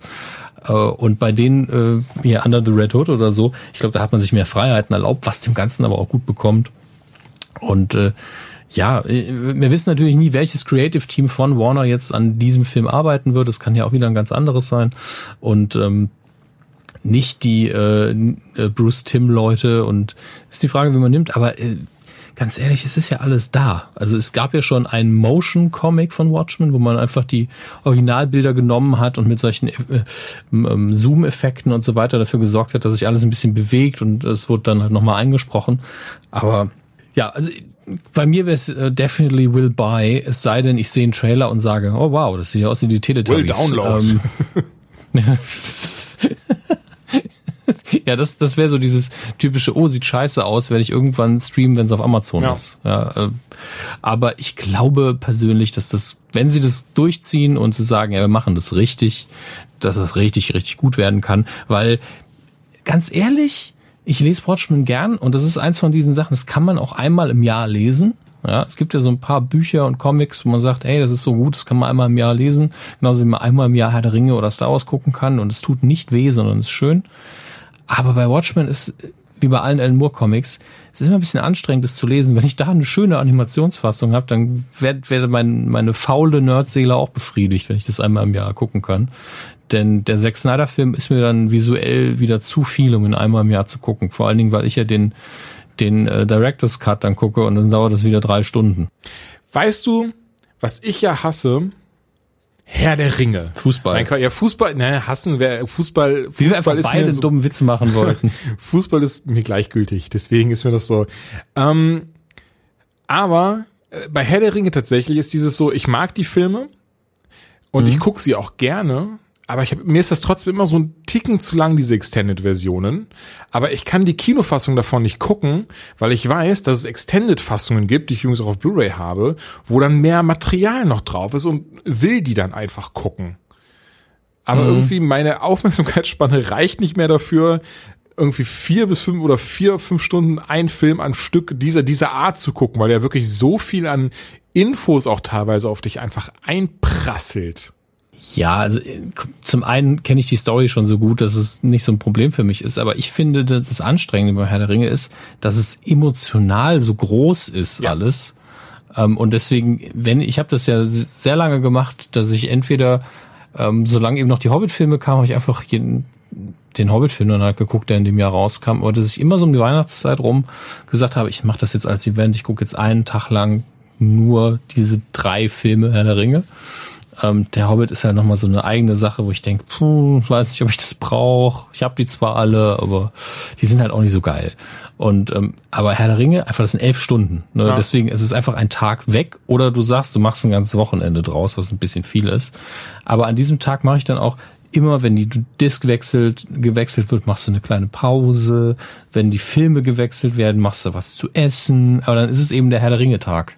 Das ist der einzige Weg, wie, wie du das machen kannst. Mit Star Wars könnt, du kannst in der Zeit einfach alle Star Wars Filme gucken, wenn Zweimal. du willst. Zweimal, ja, vorwärts und Einmal rückwärts. rückwärts, ja. Die Hand ist wieder dran, hey. Um, aber es, Herr der Ringe ist einfach am Schluss, der letzte Teil, vor allen Dingen eine Extended Edition mit all seinen 17 Enden, das ist dieses, du hast es durchgehalten, hier ist deine Belohnung. Hier ist alles nochmal, alle Emotionen ausgepackt, die du hast. Und, und, und wenn Aragorn sich vor den Hobbits hinkniet, dann darfst du auch heulen. Ja, Da geht's uns, da geht's uns beiden aber bist. gleich. Ey, das ist wirklich ganz echt, der Moment kriegt mich hier. Ja. Es gibt diese zwei Momente, dieses für Frodo in, kurz vor der Schlacht. Das ist, da bin ich immer so ein bisschen so, Ja. Und das andere eben, äh, wenn sie am Ende die Zeremonie haben und äh, ihr kniet euch vor niemandem hin und dann in die Knie geht, ich bin so, pff, gehen- stellen sich mir alle Haare auf mindestens. Und ähm, das ist ganz ehrlich, wenn du das auch noch nach elf Stunden an diesem, an diesem Punkt bist, wo du auch als Zuschauer so fertig bist, dann bist du auch glücklich, dass du dann ein bisschen weinen darfst. Also, dass der Film dir auch diese, diese Projektionsfläche gibt für deine Emotionen. Ja, ich verstehe, was du meinst. Das ist, ähm, würde ich auch so tatsächlich unterschreiben. Ich meine, darauf, darauf läuft es ja auch hinaus. Aber weißt du, wo mein emotionalster Moment tatsächlich in Filmen ist und auch immer noch ist, solange ich den Film nicht, habe ich auch schon gemacht, dreimal hintereinander am Stück gucke oder sowas. In Showgirls. er Nein, Magic Mike, Mann. Nee, in Erwachen der Macht. Fing im Kino damals an und zwar, und zwar nicht die Szene, in der Han Solo stirbt, Spoiler, ähm, sondern kurz vorher, wenn er Ben ruft. Das hat mich damals so fertig gemacht im Kino. getriggert. Ja, ne? aber so richtig. Das ist einfach so. Weil das Ding war, es war ja klar, dass er entweder Anakin oder Ben heißen wird. Anakin war, glaube ich, ein Tick zu offensichtlich, alleine, weil er eben seinem Großvater hinterher eifert. Aber auch ähm, hoch, weil es in den, in der, jetzt, jetzt heißt es ja, wie heißt es jetzt, Legacy-Universum? Legends. Legends-Universum, okay, da hieß ja tatsächlich der Sohn von Leia und Han Anakin. Dementsprechend. Einer der drei. Einer, einer der Nee, fünf. Im Moment, es waren, glaube ich, Zwei Söhne, eine also- Tochter. Und Ja, und das eine war Zwillinge. Ach Gott, ja. Anakin war, glaube ich, der Jüngste und ah, der konnte dann auch mit Robotern so gut. Naja. Naja. Ähm, auf jeden Fall jetzt, als er ihn dann halt mit Ben ruft, das war, da war für mich wirklich, ich weiß noch, ich es im Kino gesehen habe, ich bin tatsächlich selten passiert im Leben, einmal passiert, als ähm, meine, meine Hündin gestorben ist 2011 und dann halt 2015 bei Episode 7 im Kino, wenn Han Solo Ben ruft. Ich bin einfach zusammengebrochen. Für mich war es nicht so schlimm, aber auf eine andere Art genauso schlimm. Das klingt jetzt komisch, aber ich, ich, ich habe ja jeden Spoiler gelesen zu Force Awakens. Deswegen, Vor den geguckt Wo- hast. bevor ich ihn geguckt habe, habe ich jeden Spoiler gelesen. Warum? Äh, weil ich das ähm, mir auf, selber auferlegt habe. Okay. Also, ich meine, du kannst sagen, ich versuche alles zu vermeiden, oder du sagst, also es ist beides scheiße. Also entweder bist du das ganze Jahr so, nein, ich möchte es nicht sehen, oder du bist das ganze Jahr so, ah, okay, ich mache mir gerade den Film so ein bisschen kaputt, aber so ist es eben. Und einige Spoiler stimmen mir auch nicht. Also nur in dem Moment, in, also ich wusste eben, ich hatte eine komplette Szenenbeschreibung gelesen von dem, was gefolgt ist. Ja. Ja, und die war eben richtig. Und in dem Moment, in dem er Ben sagt, war mir einfach dieses, oh, es stimmt. Das ganze Setup ist das Richtige. Oh shit. Der ganze Film deutet drauf hin. Ja.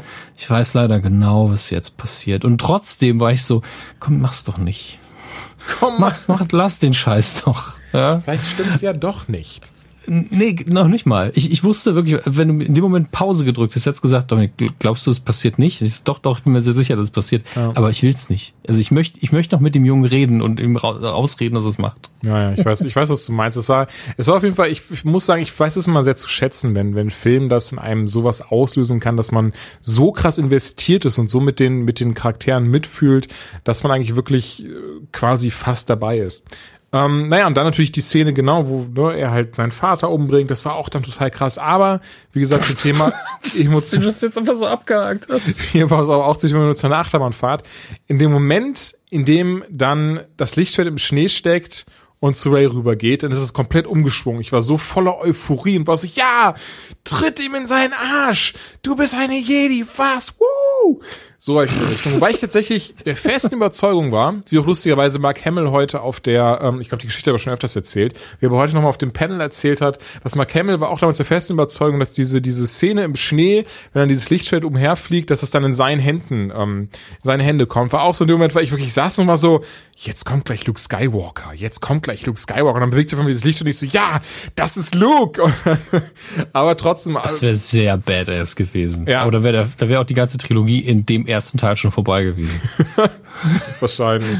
Das, das Du wär hast das gerade Problem meinen Freund gewesen. getötet. Pss, pss, pss, Kopf ab. Ja, gen- genau das halt. Trotzdem, wie gesagt, diese Race-Szene, ähm, der Hammer. Worüber haben wir gerade gesprochen? Watchmen, ja, Ja. ich freue mich auf jeden Ja. Fall drauf. Das Watchmen. wird, äh, das wird geil. Glaube ich zumindest. Ähm, ich würde sagen, Bleiben wir in der Comicwelt, wenn du nichts dagegen hast. können wir machen. Ich habe mich nämlich ähm, I Am Bane fertig gelesen. Hab hier vor mir den Stapel liegen, Band 9 bis Band 20 von Batman. Ähm, Tom King, der Autor, übrigens ein, ich muss mal checken. King oder King? King. King. Wahrscheinlich der, der. Bruder von Steven oder so. Ähm, ich muss Nee. mal schauen, was der sonst noch so macht. Ich habe tatsächlich auch keinen, keinen Plan gehabt, wer der Zeichner ist, wenn ich ganz ehrlich bin. Ähm, auch Zeichnungen über alle Zweifel haben, aber Autor Tom King, er macht so krasse Sachen. Der Mann kann so gut texten. Äh, wahrscheinlich viel eher jemand, der der ein Drama, also so ein Buch schreiben sollte, so so so Mys- Mys- Mystery-Drama, so aller Oh, spontan fällt mir nur Girl on the Train, aber ich letztens gesehen habe im Film, aber so gut war der gar nicht. Deswegen würde ich jetzt gar nicht sowas attestieren. Ähm, was ist denn, was ist denn ein richtig guter Mystery-Drama-Film? Mystery-Drama-Film. Ja, halt, äh, oder anders, ein, ein Film, ein dramatischer Film mit einem krassen Twist am Ende. Sowas meine ich eher. Sixth Sense. Ja, Six Sense Sense. von mir. So Six Sense, das ist sowas, was Tom King, glaube ich, schreiben, geschrieben, schreiben könnte, sch- geschrieben hätte, wie auch immer. Und das siehst du halt immer wieder. Ich habe jetzt schon wirklich sehr viel davon erzählt. Batman 12 hatte ich erzählt, wenn er, ähm, das habe ich dir jetzt zum Beispiel auch geschickt, falls du dich erinnerst. Ähm, Sehr, sehr gut. Genau. Und das ist eben Tom King. Und jetzt hört eben dieses, dieses Batman 20, I am, also es, geht, es fing an mit I am Suicide. Das ging von 9 bis 14, glaube ich, 9 bis 15. Und danach dann eben fünf, sechs Ausgaben I am Bane. Dem Bane eben nach Gotham City kommt, habe ich ja auch, glaube ich, in der letzten Folge kurz erzählt. Das eine Comic, was ich so geil fand, wo es diese Parallelen gab zwischen den beiden, wie sie groß geworden sind, also Bruce und Bane. Und das hier findet es eben seinen, seinen ultimativen Abschluss, der auch tatsächlich sehr, sehr gut war, weil er die komplette, ähm, die kompletten Geschichten, ich meine, sind bisher erst 20 Ausgaben, also erst 20 Monate gelaufen, aber diese komplette anderthalb Jahre Batman, die sie jetzt hier haben, die aus diesem Rebirth-Universum, komplett aufgreift und z- aufzeigt, wie das jetzt alles miteinander zusammen, zusammenfügt und quasi darauf äh, zeigt, so deswegen ist Bane in Gotham, deswegen hat Batman da und so und so gehandelt. Das mag ich sehr. Wenn du auf einmal einen Moment hast, den du komplett nicht erwartet hast und dir eine Frage beantwortet wird, die du gar nicht so krass im Hinterkopf hattest, weil sie jetzt gar nicht so wichtig war von mir aus, aber dann auf einmal so alles plötzlich zusammenführt, dass wirklich jeder einzelne Faden nochmal aufgegriffen wird und am Ende doch dieser Pulli gestrickt wird oder so, weil alle Fäden jetzt da sind und alle auf dieses eine ähm, äh, Kapitel oder auf dieses, dieses eine Ende hingearbeitet haben. Das fand ich richtig, richtig gut und muss sagen, dass ich denke, dass das etwas ist, was wirklich nur Autoren oder die besten Autoren wirklich zusammenkriegen, die wirklich wissen, äh, wie sie ihr Handwerk zu benutzen haben und, und äh, sich schon im Jahre, Jahre voraus Gedanken und Notizen gemacht haben. Also ich bin mir sehr sicher, dieses, dieses jetzt, dieses Finale, was wir haben, das ist auch was, was wirklich seit zwei Jahren schon feststand, wie es ausgehen wird und deswegen musste im Band 1 das passieren, im Band 2 das passieren, im Band 3 das passieren. Und das fand ich richtig, richtig gut, besonders weil wir auch wieder hier einen Moment haben, der minimal an Nightfall erinnert. Ja, möchte ich nicht verraten. Also, ich meine, macht schon Sinn, dies, also keine Sorge, kriegt niemand sein Rückgrat gebrochen. Aber es ist quasi kurz davor. Und dann haben wir so ein bisschen so einen Rocky-Moment. Ähm, ne, dieses, it's not over till it's over. Also es ruft jetzt, Adrian, ich wollte gerade sagen, es ruft jetzt auch keine Adrian oder so. Ne, aber, und ne, auf jeden Fall haben wir halt einen Batman, der, der an die Grenzen seiner Kraft gestoßen wird. Und das fand ich richtig, richtig schön gemacht, insbesondere weil, weil diese, diese Szene dann, die wir dann sehen, wenn Batman so in sich geht, kurz bevor er verliert, und was er dann denkt, fand ich sehr cool, weil es ist dann, es geht im Wesentlichen so dieses so, ähm, ne, warum, wa- so, so, stellt sich nochmal selber so die Frage, warum bin ich eigentlich Batman? Wegen, wegen der, des Kreuzzuges, den ich habe, weil ich den Menschen helfen möchte und und dieses und jenes. Und kommt dann mal zu einer sehr schönen Antwort. Also zumindest für diesen Kontext fand ich eine sehr, sehr schöne und eine sehr ergreifende Antwort. Ich bin, wie gesagt, mache ich ja kein Geheimnis draus, dass Comics mich teilweise doch sehr krass, sehr krass berühren. Mich auch gerne mal, wenn ich einen Comic lese, dann ein, zwei Tränchen äh, lasse. Aber ganz ehrlich, wenn es ein guter Autor ist und das Ganze auch nicht in irgendeiner Form so, so kindisch und, und in irgendeiner Form abgegriffen, klischeehaft drüber äh, wird, sondern wirklich ähm, etwas ist, was einem auch nahe geht und man sich sowas nahe gehen lässt, dann ist das wirklich sehr, sehr schön. Und dementsprechend, ähm, I Am Suicide und I Am Bane, sehr schöne Geschichten. Ich glaube, von I Am Suicide kommt das Paperback nächsten Monat raus. Erscheint, soweit ich weiß, auch nächsten Monat schon bei Panini im Deutschen. Und ähm, da ich ja tatsächlich, ich weiß nicht, wie es bei dir ist, aber da ich ja tatsächlich immer wieder mal gefragt werde, welche Comics ich empfehlen kann, mittlerweile auch oft gefragt werde, welche Comics kannst du empfehlen, Klammer auf, die nichts mit Batman zu tun haben, Klammer zu, ähm, ist das auch wieder eine Batman-Empfehlung. Also I Am Suicide und I Am Bane, beides saustarke Comics und ähm, wunderschöne Geschichte, sehr schön gezeichnet. Unbedingt lesen. gerade mal geguckt. Ich habe es dir auch gerade Ja, geschickt, bei. Skype, dass du auch sehen kannst. David Finch scheint der Zeichner zu sein. Und also das, was ich dir geschickt habe, das ist auch schon ein bisschen her, glaube Ah, ich. David Finch, ja. Mhm. der Tweet. Ähm, das ist tatsächlich eine wunderbare Zeichnung. Also ich mag Ja. den Stil. Er ist halt nicht so foto fotorealistisch wie jetzt ein Alex Ross. Der mir einfach immer zu realistisch ist, auch wenn ich Ja. das sehr bewundere. weiß, sondern es hier ist so eine gesunde Mischung aus Realismus und eben typischer Comic-Stil. Natürlich übertrieben an einigen Stellen, aber sehr, sehr atmosphärisch. Mag ich sehr. Definitiv. Es ist halt noch eine Schwarz-Weiß-Zeichnung, die mag ich eh lieber. Mit Farben kannst du es mir nur eh nur versauen. Von daher alles gut. Oh, da gibt's sehr, sehr gut ähm, Batman Hush Unwrapped. Und zwar einfach ist das die Hush-Geschichte von Batman von 2004 oder sogar zwei, also schon ein bisschen was her. Das war ja das erste Comic, was Jim Lee von Batman gezeichnet hat. Und das ist wirklich das äh, quasi die die die ähm, Sprechblasen sind drin, aber wirklich alles äh, wie im Storyboard einfach. Das finde ich sehr, sehr cool. Das ist wirklich, also ich finde es sehr schön, sich das mal so anzuschauen, ohne dass es geinkt ist, ohne dass es ähm, durch den Computer gejagt wurde, sondern es ist wirklich quasi die Zeichnungen von Jim Lee und von dieser Geschichte. Also sieht quasi so aus wie das Bild, was du mir gerade geschickt hast. Sehr, sehr cool. Ja, Pencil Drawings sind mir halt einfach die liebsten. Vielleicht noch drüber geinkt, das ist auch noch okay. Ähm, aber ganz oft ist es so, jetzt ja. ist, denke ich, ist, jetzt ist perfekt und dann kommt der Kolorist und ich, ja, schade. Klingt echt dumm, aber weiß nicht, ich mag Schwarz-Weiß-Zeichnungen einfach. Ich sehe nur gerade, habe ich gar nicht mehr dran gedacht, nächste Woche ist es ja endlich soweit. Ne? Hier ist es gerade, ähm, falls du es auch gesehen hast bei dem Twitter von ihm, nächste Woche kommt Batman 21, The Button Part 1.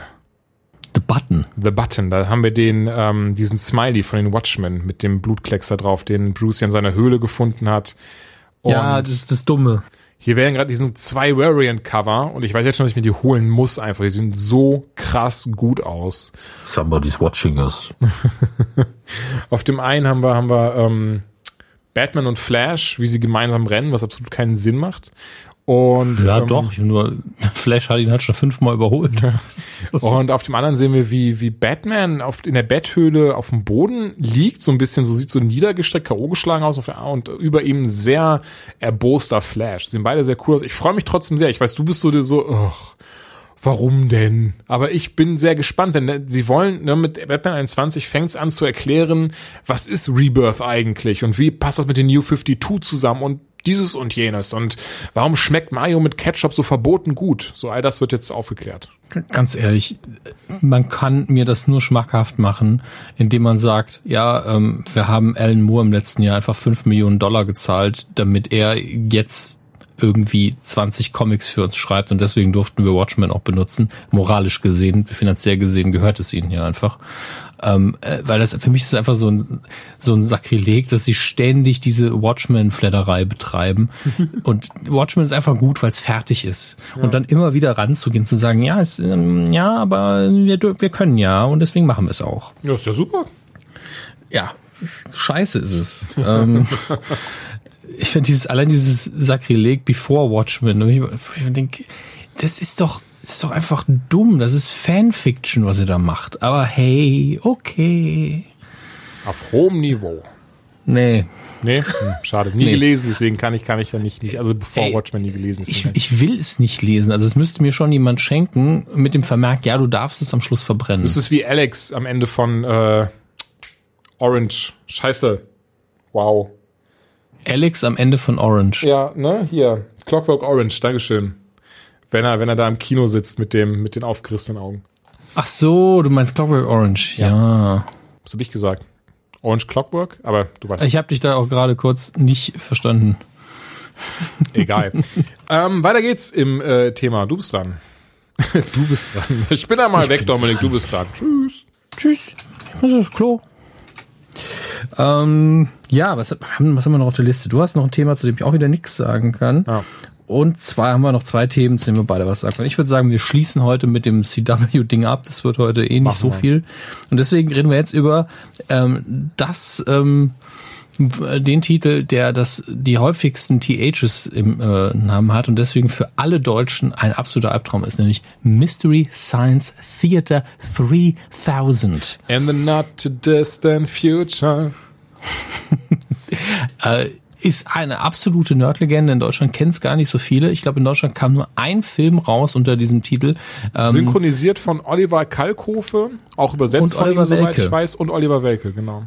Ja, und das Geniale daran ist, ähm, also guckt euch das auf jeden Fall an. Es ist This Planet Earth. Äh, es ist, also man muss jetzt erst das Prinzip erklären, glaube ich, für ein bisschen ja, ich denke, genau. ähm, ja, ähm, schwierig. Also es ist so ein bisschen Schläferz, bevor es Schläferz gab. Denn Schläferz ist eindeutig davon inspiriert, weil die beiden, ja, also zumindest Oliver Kalkofe, äh, ja beides auch gemacht hat. Ähm, man hat irgendwann in den USA gesagt, ja, hier, sauschlechter, sauschlechten Film genommen, so richtiger Trash, ähm, als Vorlage in gewisser Weise und hat darum etwas gestrickt. Erstmal, ähm, indem man gesagt hat, wir haben hier eine äh, TV-Sendung, und darin foltern, ich glaube, zwei Wissenschaftler, ich bin mir nicht mehr mhm. sicher, oder äh, foltern eine Person, indem wir ihn in einen Kinosaal setzen mit einem Roboter oder sind es zwei Roboter? Ich weiß es schon gar nicht. Mindestens ein Roboter. Das sind zwei Roboter, genau. Zwei Roboter und ein Mensch im Publikum und die müssen sich diese beschissenen Filme angucken. Deswegen sieht man auch die ganze Zeit so die Publikumssitze und diese drei Silhouetten. Ja der Film läuft und wir hören immer die Kommentare von den dreien. Also es ist quasi ein Audiokommentar. ähm, und es ist völlig absurd. Also die Story drumherum ist ja schon völlig absurd. Und die Kommentare auch. Aber es ist unfassbar witzig.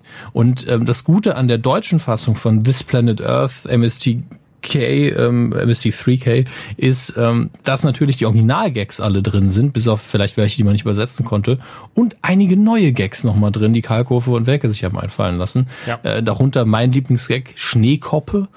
Ähm, wer ihn gesehen hat, weiß genau, was ich meine. Das ist ähnlich wie wenn man Herr der Ringe guckt, Gandalf steigt auf den Adler, fliegt davon, nachdem er von, von Saruman äh, bekämpft worden ist und er fliegt mit diesem Adler beim Sonnenuntergang über die äh, Schneegipfel und man denkt sofort Fernet Branca. man sagt, er habe magische Kräfte. Einfach jeder im Kino das gedacht hat. Und so ein ähnlicher Kommentar ist da eben auch drin. Äh, auf jeden Fall, das, das, diese Sendung hat Kultcharakter definitiv, hat sehr, sehr viele Fans, äh, lief zehn, ähm, Moment, Moment, ja, zehn Staffeln lang. Und äh, die letzte Folge war 1999 tatsächlich. Das sind jetzt mittlerweile 18 Jahre her. Und jetzt gibt's auf Netflix, ähm, ich glaube bei uns noch nicht, aber in den USA zumindest, neue Folgen mit einem ziemlich krassen, guten Cast. Die Bösewichte werden nämlich gespielt von äh, Felicia Day und Patton Oswald. Also so in gewisser Weise König und Königin äh, des Nerdkosmos, ähm, die da einfach böse Wissenschaftler spielen, was ja per se schon mal sehr, sehr schön ist. Ähm, die Roboter sind natürlich wieder mit dabei, der, die beide einfach aussehen wie Vögel. Ich vergesse immer, wie die heißen. Ah, äh, äh, Tom Servo. Stimmt, Tom Servo, genau. Tom Servo und oh, und, dann komme ich gerade nicht mehr drauf. Tom Servo ist, glaube ich, der, der aussieht, als wäre ein Kaugummiautomat. Ja. Ähm, und das ist eh das, das Gute, die haben einfach stinknormale Namen. Das ist so. Ja, das ist es eben. Das heißt, keiner von denen irgendwie ähm, ähm, Hy Hydro-Mega-Roboter oder Bänder, sondern die haben einfach so, ja, Frank Miller heißt einer von denen. Nein, natürlich nicht. äh, allein die Tatsache, dass diese Sendung wieder da ist, ist einfach wunder wunderschön, finde ich. Ich muss auch endlich mal wieder ein paar alte Folgen gucken. Es gibt ja auch äh, Ableger davon mit einer ähnlichen Crew. Dieses Kommentieren von schlechten Filmen hat ja mittlerweile echt Tradition. Rift Tracks meinst du, oder? Rift Tracks, genau. Genau, das Und ist es ja gab noch eins. Das sind ja, glaube ich, sind das nicht sogar die drei, die das ähm, machen? Die drei Originalsprecher? Ja, ja. Ich glaube, das ist auf jeden das Fall hier, wie heißt, ich glaube, Kevin Murphy heißt der mhm. eine. Richtig. Ähm, weil ich glaube, ich hatte das auch nur so gut im Kopf, weil der nämlich, glaube ich, Tom Servo war. Ähm, ansonsten, warte, ich müsste eigentlich kurz, warte. Ja, doch, genau hier. So hatte ich nämlich noch in Favoriten. ja, ähm, Riff Tracks findet ihr übrigens auch einfach unter Riff Tracks mit zwei F und X am Schluss äh, einfach online genau. und äh, da könnt ihr euch sau viel Zeug einfach angucken. Ah, hier steht auch die Namen. Also ähm, Bill, Bill Corbett noch ist Crow, also genau. hat damals Crow ähm, gemacht. Jetzt übrigens auch wieder. Und Mike Nelson war dann halt der, der Mensch. Genau, der, der stinknormale, das Opfer quasi. Genau. Ähm, und äh, das ist wie gesagt, es hat Tradition. Ihr könnt, die haben Twilight-Episoden dann irgendwann aufgenommen und ich glaube, das, was man so online findet, ist eben nicht die Serie mit diesem ganzen Prinzip. Die Riff-Tracks sind, glaube ich, einfach nur ähm, Audiokommentar quasi. Genau, die und muss man dann selber selber drunter legen und so. Äh, ist es wirklich nur der Audioteil? Ich Das dachte, ist nur der Audioteil. Ja, das ist aber alles, soweit ich weiß, nicht legal auf YouTube. Ähm, Okay. Also außer die Sachen, die sie selber haben, das sind Ausschnitte, das dürfen sie, aber das habe ich tatsächlich auch mal, weil, weil sie mal auf der Seite so ein ähm, Dingens dazu hatten, ein ähm, ähm, ähm, Ein Disclaimer oder was? ja, genau, von wegen, dass halt die Audiokommentare, die sie so haben, die dürfen sie halt nicht mit dem Filmmaterial anbieten. Dementsprechend müsste man das quasi einfach in irgendeiner Form selber machen, dass man zum Beispiel, ne, sich den Film, Film packt man rein und dann hat man auf den, hat man dann auf Kopfhörer oder sowas, hat man halt, ne, dann die, die Kommentare, wie auch immer. Keine Ahnung. Ja, so wie wir auch Audiokommentare machen mit dem Podcast und Genau. äh, es sind eben Urgesteine. Die haben, die haben auch wirklich, es gibt zu fast allem was von denen. Und es ist einfach schön, dass es jetzt wieder im alten Format da ist. Netflix macht sich da, hat sich da wieder ein paar Bonuspunkte verdient. Im Gegensatz zu Einfest. Ähm, und äh, da freue ich mich drauf. Also Oh, ich ich, hoffe, es kommt auch bald nach Deutschland, dass man vielleicht über Netflix sagt, ey, lasst uns doch einfach die alten Sachen nochmal mit aufnehmen, dass es mal einen guten Anlaufpunkt wieder dafür gibt, dass man es schauen kann. Ich weiß auch gar nicht, ich müsste jetzt mal bei, äh, ja, Julian, es ist immer noch legal, äh, wer streamt es, nachschauen, ob irgendwie Mystery Science Theater verfügbar ist in Deutschland. Mystery Science Theater. So. Da gibt's mhm, ein paar Filme, listet er mir. Ich gehe mal auf den. Also wer sich, Entschuldigung, wer sich ein bisschen mit VPN auskennt, der kann auch zum Beispiel auf das amerikanische Netflix-Angebot zugreifen und da gibt es massig Mystery Science Theater. Okay, also es kann allerhöchstens sein, dass Netflix, wie sie das immer ankündigen, sagen, okay, dann sperren wir deinen Account, weil AGB, aber es ist nicht illegal. Genau. Okay, gut. Aber äh, im normalen deutschen Angebot findet man leider aktuell fast nichts zu Meister Mystery Scenes. Mystery. Theater. Und ich glaube, ich habe die ganze Zeit st- statt äh, This Island Earth, This Planet Earth gesagt oder so. Was ist This Island Earth? Äh, schaut euch mal an, wenn ihr es noch nie gesehen habt und wenn ihr grundsätzlich mit Schläferz und sowas anfangen könnt, dann ist es wahrscheinlich genau euer Ding. Ja. Wenn ihr genügend Englischkenntnisse mitbringt, natürlich. Denn da, ja, Monster auch die deutsche Version ist super mit Kalkofe und Ja, Welke. aber da gibt's Also- eben nur eine von. Ja, Also leider schon. Film. Das Ding ist, ich wusste es sich auch damals gar nicht. Ich habe es, glaube ich, mit 14 oder sowas gesehen. Ein Kumpel hatte das nämlich mitgebracht. Die DVD war es, glaube ich, dann zumindest zu der Zeit schon. Ähm, Mhm. hatte der am Start und haben wir das halt geguckt. Und ich war der festen Überzeugung, dass es nur das gab. Hab mir dann auch damals noch diese DVD dann besorgt und hab das Ding so oft mir angeschaut. Ich habe es geliebt. Alleine auch diese, diese dummen, weil das auch so, so, so, so, ein Muschi-Monitor. Sowas halt. Da werden auch dann, wenn auch dann Crow irgendwie in der, äh, also nicht Crow, sondern Crow, ähm, da im Raumschiff steht und dann hat er so eine Hacke in der Hand und singt dann die ganze Zeit so, ich hack ein Loch in unser Raumschiff. Klassiker. Ich weiß, das ist nicht gut. Okay, so scheiß drauf, solange es Spaß macht. Ich kenne so viele Leute, die das einfach ständig singen. Also nicht ständig den ganzen Tag, Ich weiß schon, aber wie wenn du es sie drauf meinst. Ja, ja, ansprichst, dieses- ja. sofort loslegen. Äh, Und es ist auch eine Sache, guckt euch nicht allein an. Nee, Holt das euch ist zwei, drei definitiv. von euren, von den Freunden, die den gleichen Humor haben, setzt euch auf die Couch, fresst ein paar Chips. Es ist wirklich ein schöner Abend, sag ich mal. Ähm, Und ich weiß noch, ich habe vor fünf Jahren habe ich Kalkofe damals bei News Echo interviewt. Und da habe ich ihn zu Mystery Science Theater auch nochmal gefragt, ob da nochmal irgendwas von ihm kommt. Und er hat damals einfach nur gesagt, ah, ich finde es auch noch immer richtig gut. und das war halt noch lange vor Schläferarzt. Also äh, man merkt da auch so ein bisschen das Herzblut für. Und äh, ganz ehrlich, eine Comedy-Form, die viel zu selten erwähnt wird. Deswegen sei es jetzt nochmal tausendfach gesagt, guckt euch das an, falls ihr es noch nicht kennt. Ja, definitiv. Aber bleiben wir bei Netflix quasi, denn äh, es ist ja eine, eine Netflix-Serie. Ich habe mir gestern und vorgestern in einem Rutsch angeschaut 30, äh, 13 Reasons Why. Im Deutschen Tote Mädchen lügen nicht. Das ist, basiert es auf einem Buch? Weil irgendwie kommt mir der Titel bekannt Und vor. das kann tatsächlich sehr gut sein. Ich glaube, es basiert auf einem Buch, ja. Und ich ich überprüfe, als du redest. Ja, ich bin mit der Prämisse rangegangen, dass es, ähm, es geht also be- beziehungsweise da, es geht, die Geschichte ist im Wesentlichen, es, ein Mädchen bringt sich um, Hannah Baker heißt sie. Ach, ich glaube, ich habe davon noch Da gehört. sie Ja, es basiert auf einem Buch 2007. Okay.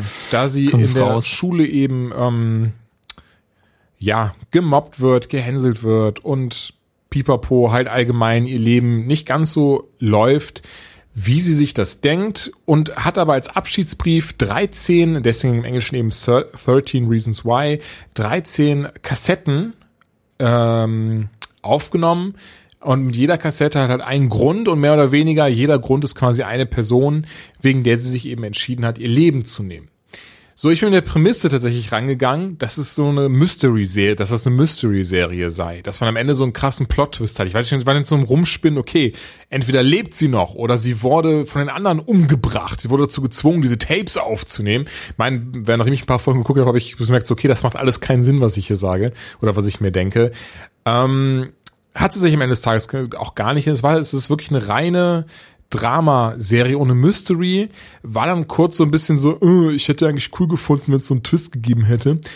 Ähm, hab dann aber danach direkt, weil Netflix mir das vorschlug, die, die Featurette dazu angeschaut mit dem Interview und so ein Kram, wo dann die Macher verdeutlicht haben, worum es ihnen eigentlich geht. Es geht darum, einen Einblick äh, in das Leben von Menschen zu bekommen, die eben mental, denen es mental nicht gut geht, also von mir aus auch eine Depression zum Beispiel haben und da ich äh, da ja aus erster Hand Erfahrungen habe und ähm, de dementsprechend auch dann äh, das ein bisschen, vielleicht auch ein bisschen besser nachvollziehen kann, vielleicht auch ein bisschen einen anderen Blickwinkel drauf habe, habe ich die Serie schlagartig aus einem ganz anderen Winkel gesehen. War gar nicht mehr dieses ähm, äh, Mystery und dieses und jenes, sondern wirklich tatsächlich unter diesem Aspekt, dass sie jemanden zeigen soll, der halt ne, keinen Ausweg mehr sieht, dann eben Selbstmord begeht und wie es auf alle anderen um, um, um sie rumwirkt und wie alle anderen damit umgehen und reagieren, ist es eine sehr gute Serie. Ähm, mhm. ich, ich kann tatsächlich selber gar nicht so viel zu diesem Thema ähm,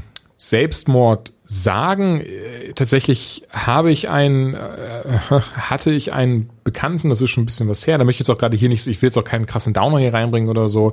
Mhm. Von daher ein bisschen Berührungspunkte habe ich mit diesem Thema eben. Ähm, und äh, war dann aber doch sehr erstaunt im Nachhinein, dass ich, dass ich quasi mit diesem, diesem bisschen unzufrieden war, weil ich die ganze Zeit irgendwie diesen Twist erwartet habe, so diesen, diesen Sherlock-mäßigen Twist, dass irgendwie noch was Krasses passiert oder irgendwas noch passiert, was mich dann abholt und gar nicht gesehen habe, worum es der Serie eigentlich ging. Es ging, geht gar nicht darum, irgendwie ein krasses Rätsel zu, zu haben. Es ging nicht darum, den, den Zuschauern den Bann zu ziehen, weil das alles so krass ist und, und ähm, so abschreckend wirken soll, sondern tatsächlich genau das. Es geht wirklich nur darum zu zeigen, wie es wirklich ist und wie wichtig es ist, dass wir heutzutage kein Stigma mehr auf, auf sowas haben. Dass es eben nicht nicht dann heißt, ja, das war halt eine Attention Horn Drama Queen, so klar bringt die sich um, so, ne? Wir haben alle nur Spaß gemacht, wenn wir, als wir gesagt haben, sie sei eine dumme Schlampe und jeder will mit ihr in die Kiste steigen, sowas eben. Das war tatsächlich etwas, ähm, wo ich selber über mich selber überrascht war, weil ich eigentlich behaupten würde, dass ich sehr sensibel äh, für diese Thematik bin, was sowas angeht und eigentlich die ganze Zeit nur so dieses so, wann kommt dann der große Twist? Ähm, war, obwohl es am Ende des Tages wirklich einfach nur darum ging. Es ist ein Mädchen, das sich umgebracht hat, weil es keinen Ausweg mehr gesehen hat. Und es einfach wichtig ist, dass man darüber, sich darüber bewusst ist, ähm, wie so etwas passiert, warum, warum dieser Punkt in einem Menschen äh, äh, aufkommt, dass man keinen Ausweg sieht, dass man sich das eigene Leben nimmt. Und insbesondere, das fand ich, fand ich sehr gut und fand ich sehr begrüßenswert, anders als jetzt zum Beispiel in Serien wie Game of Thrones oder so, wo man ja quasi auch alles zeigt, in Anführungszeichen, egal wie abstoßend das ist, dass hier auch tatsächlich alles gezeigt wurde, ihre innere ähm, auch ihre innere Zerrissenheit, bis hin aber wirklich zu den Dingen, die ihr passiert sind und auch die Kamera draufgehalten hat. Und auch tatsächlich ähm, ja, wir, wir immer wieder Fetzen davon sehen, wie sie sich eigentlich umgebracht hat. Und ich tatsächlich auch finde, dass das etwas sehr Wichtiges ist, dass man davon nicht seine Augen verschließt und halt nicht, nicht dann denkt, oh, ist das widerlich, oh, das kann ich mir nicht ansehen. Denn so etwas passiert ja leider wirklich sehr oft und ich weiß nicht, ne, ich habe keine Zahlen vor mir liegen oder am Kopf, aber ich denke wahrscheinlich ist es nicht übertrieben, wenn ich sage, sowas passiert täglich. Ähm, ich merke gerade, dass das alles einen sehr ernsten Ton, Ton angenommen hat. Hoffe, dass ich jetzt niemanden, dass das Hörvergnügen nee. dadurch versaut habe. Ich will nur darauf hinaus, dass die Serie tatsächlich, wenn man sich auch mit dieser Prämisse anschaut, dass es darum geht, zu, ne, zu, zu wissen, wie es jemandem vor sich geht, wie es ist, Selbstmord, also wie man diesen Punkt kommt, dass man Selbstmord begeht, dass das, wie, wie schlimm eigentlich das eigene Leben dann sein muss, wie, wie es in Menschen aussieht, die eine mentale Krankheit haben, etc. pp. ist wirklich eine sehr gute Serie und ist sehr, sehr gut umgesetzt. Ja. Äh, ich habe die Serie nicht gesehen, deswegen kann ich jetzt so nicht viel sagen. Ich ja. war aber währenddessen mal auf der Seite des Buches und die Seite, also man muss ja auch mal sagen, Internetseiten von Büchern sind oft nicht sonderlich gut. Die hier ist es. ähm, ja. Das klingt jetzt komisch, aber es geht mir darum, äh, es geht eben ja in der Serie auch um diese Tapes eben, ja, die aufgenommen worden sind. Genau. Mit den, mit den Gründen. Und das Krasse ist, es gibt hier extra die Rubrik Hannah's Reasons. Und da ist einfach jedes Tape als YouTube-Video das hier äh, vorhanden. Ach krass, okay. Ja. Und äh, also es filmt jemand einen Kassettenrekorder ab und äh, darauf läuft dann eben das Tape ab. Und äh, deswegen ist es halt so eine ähm, über das Buch hinausgehende Erfahrung, dass man sich das nochmal anschauen kann. Da ist auch noch ihr Gedicht ganz am Schluss nochmal drin. Und äh, klar, dann ist der Rest ist natürlich klar ist auch das PR, aber das hier ist ja doch äh, etwas, wo man sagt, da kann man das Buch lesen und sich dann die Tapes nochmal angucken und das währenddessen machen. Ja. Der ganze Rest ist natürlich mehr so, wo kann ich das Buch kaufen, wo tritt der Autor auf und so weiter und so fort. Ähm, wahrscheinlich, also es ist eben ein Bestseller internationaler und es ist auch ein wichtiges Thema. Äh, deswegen möchte ich auch jedem vielleicht das Buch sogar mehr ans Herz legen, vielleicht beides. Du sagst ja, die Serie ist gut gemacht, also lohnt sie sich wohl. Aber ich finde, solche Themen sind in Buchform oft persönlicher. Mhm. Ja, Ähm, definitiv, deswegen, weil ich denke, wem es jetzt wirklich wichtig ist, da würde ich sagen, Buch lesen und Serie gucken. Ich behaupte tatsächlich auch gerade bei so einem Thema ähm, ist es bestimmt etwas, wo der Autor, ich weiß es jetzt tatsächlich nicht, ich habe dazu nichts über das Buch habe ich nichts gelesen, aber ich behaupte, dass der Autor dann auch in irgendeiner Form damit in Berührung kam dieser Thematik äh, näher als Kam er? ist. Ich habe dazu auch was gehört, aber leider Gottes jetzt nicht mehr auf der Seite oder in Wikipedia gefunden. Deswegen gebe ich jetzt ungern irgendwie Okay. ein Nein, Erinnerungsprotokoll wieder. Wahrscheinlich steht es im Vorwort drin oder sonst was. Oder ihr findet es raus. Ihr könnt es auch gerne Ja, verlinken. Ich möchte an dieser Stelle noch Ähm, eins erwähnen, auch wenn das vielleicht gerne. jetzt sich auch noch viel zu ernst jetzt in viel zu ernste Richtung geht, aber ganz kurz noch, dass ich tatsächlich weiß ähm, und auch schon des Öfteren gelesen habe, und du wirst es eventuell auch wissen, dass sobald diese Thematik im Raum steht, dieses Selbstmord, und man sagt, ja, da gibt es jemanden, der Selbstmord begangen hat, dass sich sehr viele Menschen dann, dann sich bestärkt darin fühlen, dass es eine, eine ähm, valide Option wäre. Das ist genau die Formulierung, die ich jetzt auch gewählt hätte, ja. Ähm, das ist ja immer so, das ist ja auch bei Amokläufen so, wenn man da die Kamera Genau. drauf richtet, dass Leute sagen, ja, dann ist das ja eine akzeptierte Lösung. Ähm, ich muss sagen, ich bin der Meinung, dass jeder in seinem Leben mal über diese Möglichkeit nachdenkt, zumindest. Entweder so ganz kaltblütig, wäre das für mich eine Option, wenn ich mal Probleme habe, oder eben wirklich nicht mehr weiß, was er sonst tun soll. Und ähm, ich muss sagen, bei einem jungen Leben, wo ähm, das Leben nicht in Gefahr ist. Also ich, ich verstehe, wenn jemand, der 90 ist oder 80 ist oder eine Tod, eine, weiß, in den nächsten drei Monaten werde ich nur noch Schmerzen haben und dann tot sein, verstehe ich, Ja. dass man darüber nachdenkt. Und da bin ich auch der Meinung, dass Freitod eine Option sein sollte, rein rechtlich, aber das ist meine Meinung. Ja. Ähm, aber wenn man persönliche Probleme hat äh, und es ist ansonsten alles, in, also biologisch zumindest in Ordnung, dann Hilfe suchen. Denn Selbstmord ist keine Lösung, weil man nicht weiß, was auf der anderen Seite ist. Weder Atheisten wissen das, noch Gläubige wissen das. Völlig egal. Und das Einzige, was man damit erreicht, ist, dass jeder andere leidet. Wenn das euer Ziel ist, hm, ganz ehrlich, die beste Rache ist, wenn es euch gut geht. Wenn ihr wirklich das Gefühl habt, dass alle anderen euch nur auf dem Kieker haben, das Beste, was ihr machen könnt, ist ein gutes Leben führen. Wenn wir schon ernst sein, sein müssen in dem Moment. Ja. Ganz ehrlich, wenn Leute euch wirklich hassen und Leute euch wirklich triezen, das Beste, was ihr machen könnt, ist trotzdem positiv sein und trotzdem ähm, für euch finden, was der richtige Weg ist. Wenn ihr die dann anlächelt und sagt, ja, mir geht's gut, sorry, äh, dann seid ihr quasi unverwundbar. Ja. Das ist ein harter Weg, aber das ist der bessere Weg. Also ich kann da auch nur, um das jetzt noch danach abzuschließen, aus eigener Erfahrung sprechen. Ich bin in der Schule damals auch schon als Kind, also wirklich schon in der Grundschule fing das an, stark gehänselt worden, verprügelt, beklaut.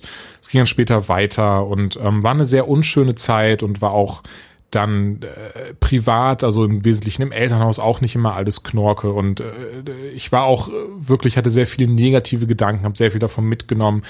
Aber wenn ich darauf jetzt zurückblicke und jetzt weiß, wo ich jetzt bin, klar, dieses Wissen hatte ich damals nicht, aber weiß, wo ich jetzt bin, wäre ich schön blöd gewesen, wenn ich mir mein eigenes Leben genommen hätte, denn weil sehr viel Schönes auf mich gewartet hat, trotz alledem. Denn auch wenn man es dann in dem Moment nicht sieht, so diese Zeit wird vorübergehen, egal wie schlimm und schlecht es ist, irgendwann wird man die Schule beenden, egal in welcher Form, irgendwann wird man endlich ausziehen können, irgendwann wird man endlich sein eigenes Leben führen können. Und ich weiß es gerade, zumindest denke ich, dass als Jugendlicher oder vielleicht auch als Teenager sehr schwer ist, denn man ist in dieser, dieser Welt gefangen, in der man seine eigene, man muss erstmal seine eigene Persönlichkeit finden, seine eigene Identifizierung ähm, machen und hängt bestimmt auch so ein bisschen in diesem, diesem Tritt fest, in dem man denkt, so das wird immer so bleiben, so das ist, das wird immer so sein und ganz ehrlich, versprochen, wird es nicht, keine Sorge. Ja. Und die Sache ist tatsächlich so, das klingt jetzt wieder so, ja, Wissenschaftler sagen, aber es ist neurologisch belegt, wenn man Teenager ist, fühlt sich das alles tatsächlich schlimmer an. Ja, zehn Jahre später ist euer Hirn so, ja, das ist nicht schön, aber damit kann ich umgehen. Ihr lernt es gerade erst, wenn ihr, keine Ahnung, 14 bis 17 seid. Da sind die Emotionen alle härter und schlimmer. Und wie Julian gesagt hat, das geht vorbei. Irgendwann sind die Emotionen nicht mehr so hart und irgendwann habt ihr eine andere Perspektive drauf und wisst, äh, auch das geht vorbei. Gibt immer noch eine Option. Äh, die meisten von euch, euch geht's besser, als ihr glaubt. Klingt asozial, klingt so richtig wie das schlechteste, der schlechteste Kommentar, den ihr braucht. Ja, das ist. Aber wenn ihr einfach noch eine. Woche, aber es ist so gleichzeitig auch so, wenn ihr noch eine Woche durchsteht, wahrscheinlich ist es auf einmal besser. Und wenn man eine Hilfe sucht, es gibt wirklich viele Anlaufstellen, auch Anlaufstellen, Ja. bei denen man anonym bleiben kann. Und ähm, Ja, unzählige. Ich habe äh, unter anderem damals auch, äh, als wir den Mobbing-Podcast aufgezeichnet haben mit Nukular, im Artikel sehr viele Sachen verlinkt. Den findet ihr wahrscheinlich, wenn ihr es googelt, sehr, sehr schnell. Ich möchte es jetzt nicht nochmal alles machen, ähm, aber da habe ich viele Anlaufstellen zusammengetragen. Und ansonsten, ihr findet immer jemanden, den ihr euch anvertrauen könnt. Jetzt sind wir viel zu ernst geworden, aber das Thema hat es auch hergegeben und das finde ich auch gut, dass wir es gemacht haben. Ähm, und ich sage an der Stelle auch nochmal, wenn's, ihr könnt auch uns eine E-Mail schreiben. selbstverständlich. Das finde ich, das Ähm, versteht sich tatsächlich von selbst. Also wenn ihr wirklich sagt, ihr habt niemanden, ihr wollt euch an niemanden wenden, ihr findet diese Hilfestellen blöd, ganz ehrlich, und dann schickt uns ruhig eine Mail. Ja, ähm, kann natürlich sein, dass wir nicht direkt antworten, dass wir euch dann auch an irgendeine andere Stelle verweisen, aber wir gucken es uns definitiv an und äh, versuchen zu antworten. Denn keiner da draußen Ähm, ist alleine. Und das so esoterisch und so kitschig sich das anhört, so ist es zum Glück aber auch. Ja, das stimmt. Ich meine, ich habe Julian vor ein paar Jahren kennengelernt und jetzt werde ich nicht mehr los. So. ähm, Jeden Abend stehe ich vor seiner Tür. Dominik, lass mich rein. Nein, Julian, verzieh dich. geh nach Hause, wir müssen einen Podcast machen. dein Teegeheimnis kennen. Tee ist lecker, verpiss dich. So, ähm, Ja. und Ähm, wir schließen, wir schließen heute ab mit äh, einem Serien, also nicht einem Serien, aber einem Staffelabschluss ähm, des des ähm, exotischsten Kindes der CW-Familie. Ich glaube, das fasst grob zusammen. denke auch. Ähm, so, so ein bisschen, ich weiß auch nicht. äh, Legends of Tomorrow ist so ein bisschen dieses, hier dürfen wir machen, worauf immer wir Lust haben, in diesem Arrowverse, wie es genannt wird. Und ich schwanke immer noch zwischen, ah, das ist so cool, dass sie das machen und oh, warum haben sie das denn so gemacht? Ja, wollte ich schnell drüber reden. Ähm, wie, wie fandst du das, das, das Ende der vor, von vor drei Folgen und zwar als Rip aus seinem Kopf befreit wurde, die Szene mit Gideon? Fand ich sehr schön. Also Okay, äh, gut. jetzt nicht, Weil ich- es hat mich jetzt nicht äh, komplett weggehauen. Nein, gar nicht, so, gar nicht, aber ich fand die Szene schön. an sich schön gemacht. Ich fand das Sentiment sehr schön und ich fand das auch sehr interessant, da Gideon ja eigentlich nur eine künstliche Intelligenz, geschaffen von Barry Allen ist. Und ähm, habe dann aber geguckt im Internet, also auf, auf der Reddit-Seite, weil ich halt ein bisschen schauen wollte, was sagen andere dazu und tatsächlich, weil ich zu blöd war, zusammen zu puzzeln, warum sich Gideon daran erinnern konnte. Aber klar, sie sagt jetzt sich selber in der Folge, dass wenn, wenn, wenn die an diesem Apparatus angeschlossen sind, dass sie dann auch alles sehen und mitbekommen kann, weil sie ja in die, weil sie ja auch in dieser Maschine am Start ist einfach. Ähm, und aber und haben sich teilweise haben sich die Leute so krass echauffiert darüber. So, also tatsächlich hast du natürlich auch deine, deine Nulpen dabei gehabt, die gesagt haben, so, ja, ist aber eine Maschine, das, ist, das macht man nicht. Und ähm, Jetzt sich da aber schön eine Real Doll bestellen. ja, Ja, genau. ja. Oder auch so, ja, aber seine Frau ist doch vor 30 Jahren gestorben, der muss doch eigentlich jetzt in Keuschheit leben. Habe übrigens letztens nochmal Jersey Girl gesehen und was ein schöner Film das ist. Keine Ahnung, warum er so zerrissen wurde. Auf jeden Fall, ähm, fand ich die, den Moment auch sehr schön zwischen Gideon und, und Rip und hatte eigentlich gehofft, dass da noch mal irgendwie was kommt in irgendeiner Form. Aber jetzt beim Finale scheint es erst so zu sein, als gäbe es Rip äh, in der dritten Staffel nicht mehr. Ja, ich, ich liebe ja die Figur Rip Hunter sehr, auch wenn es halt immer dieses, äh, er ist Brite, er hat einen braunen, An äh, braunen Mantel, er reist durch die Zeit. Es ist halt immer dieses am Zwinkern in Richtung Dr. Who. Ähm, aber die Serie, die da achtest, die, die ist ja eh Spielwiese. Ähm, aber ich mag ihn sehr, weil ähm, am Anfang wirkt er halt wie dieser total ernste Profi und irgendwann merkt man, er, er ist einfach vom Herzen her absoluter Abenteurer. Und, und das liebe ich. Ich denke auch, äh, er wird noch mal auftauchen. Ich äh, fände auch sehr schön, wenn er öfter auftaucht. Ich hätte ihn auch gern regelmäßig dabei, aber er hat es halt selbst gesagt und sie haben es auch so aufgebaut und geschrieben. Das Team hat wirklich besser funktioniert, als er nicht dabei war. Ähm, und äh, Sarah Lance macht eine gute Anführerin. Ich fand auch sehr interessant, dass sie zuerst äh, Dings äh, Professor, wie wie wie ist er nochmal, nee, doch Dr. Stein als mhm. Captain hatten, weil Rip eben gesagt hat, äh, übertrag dir das Kommando und das eben nicht funktioniert hat. Ich fand es sehr schön, dass man das überhaupt ausprobiert hat. Dass man gesagt hat, er macht noch eine charakterliche Fehleinschätzung und deswegen ist alles so ein bisschen durcheinander in der Staffel. Ähm, das hätte man ja auch einfach nicht machen können. Und es, trotzdem hätte die Story funktioniert, aber ich fand, das hat dem Ganzen eine gewisse Würze gegeben. Also da hat man, da hat jeder seinen Platz erstmal finden müssen. Äh, und es hat gut funktioniert. Was mich so ein bisschen gestört hat in der Staffel hier, die ja insgesamt gut war und vor allen Dingen die zweite Hälfte, äh, war so Mick. Dass Mick immer noch so dieses Flipfloppen gemacht hat von wegen böse gut, böse gut oder ich mache einfach nur mein Ding. Äh, was letztlich dazu geführt hat, dass die letzten paar Folgen sich überhaupt ergeben haben. Ja. Und das war so plotteweismäßig, dass ich das nicht mehr schön fand. Ähm, aber äh, das habe ich dann halt gekauft, weil es eben Legends ist und, und nicht äh, Akte X, äh, beziehungsweise sich halt nicht so ernst nimmt. Ähm, aber ich bin gespannt, wie sie es in der zweiten Staffel, äh, in der dritten Staffel dann machen, ob es dann kohärenter ist, alles, ob die, ob das, ob ich mich seltener so, so ein bisschen am Cringen erlebe, weil irgendwas total kindisch ist.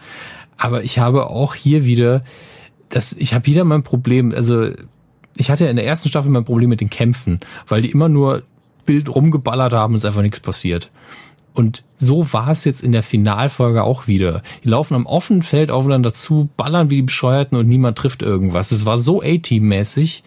Äh, das hat schon ein bisschen wehgetan. Natürlich sind da auch ein paar gestorben, aber nur die, wo es sowieso egal ist, weil also Spoiler, es waren Varianten aus der Zukunft, die dann gestorben sind und äh, den traut ja eh keiner hinterher, weil man die anderen ja noch hat. Äh, weil ich sagen muss, ich finde das, also jetzt in der Serie wird das ja, wird diese Frage nicht gestellt in irgendeiner Art und Weise. Ich mag aber diese, diese Philosophie dahinter, diese, diese, diese Metaphysik, die dann zustande kommt, weil im Wesentlichen haben wir die, eigentlich die ganze Zeit diese Legends verfolgt, die am Ende dann selber die, die Zeitparadoxe waren und dementsprechend sterben mussten. Das fand ich auch gut, aber es ist halt mit und einem Satz äh, nur, wird es nur abgehandelt. Ja, genau, das und meine klar, ich, weil es ist ja, es ist ja wirklich, ein, Entschuldigung, es ist ja wirklich ein sehr schwieriges Thema, denn die Frage ist, hm. sind das jetzt dieselben? Denn die, die Antwort müsste eigentlich Nein lauten.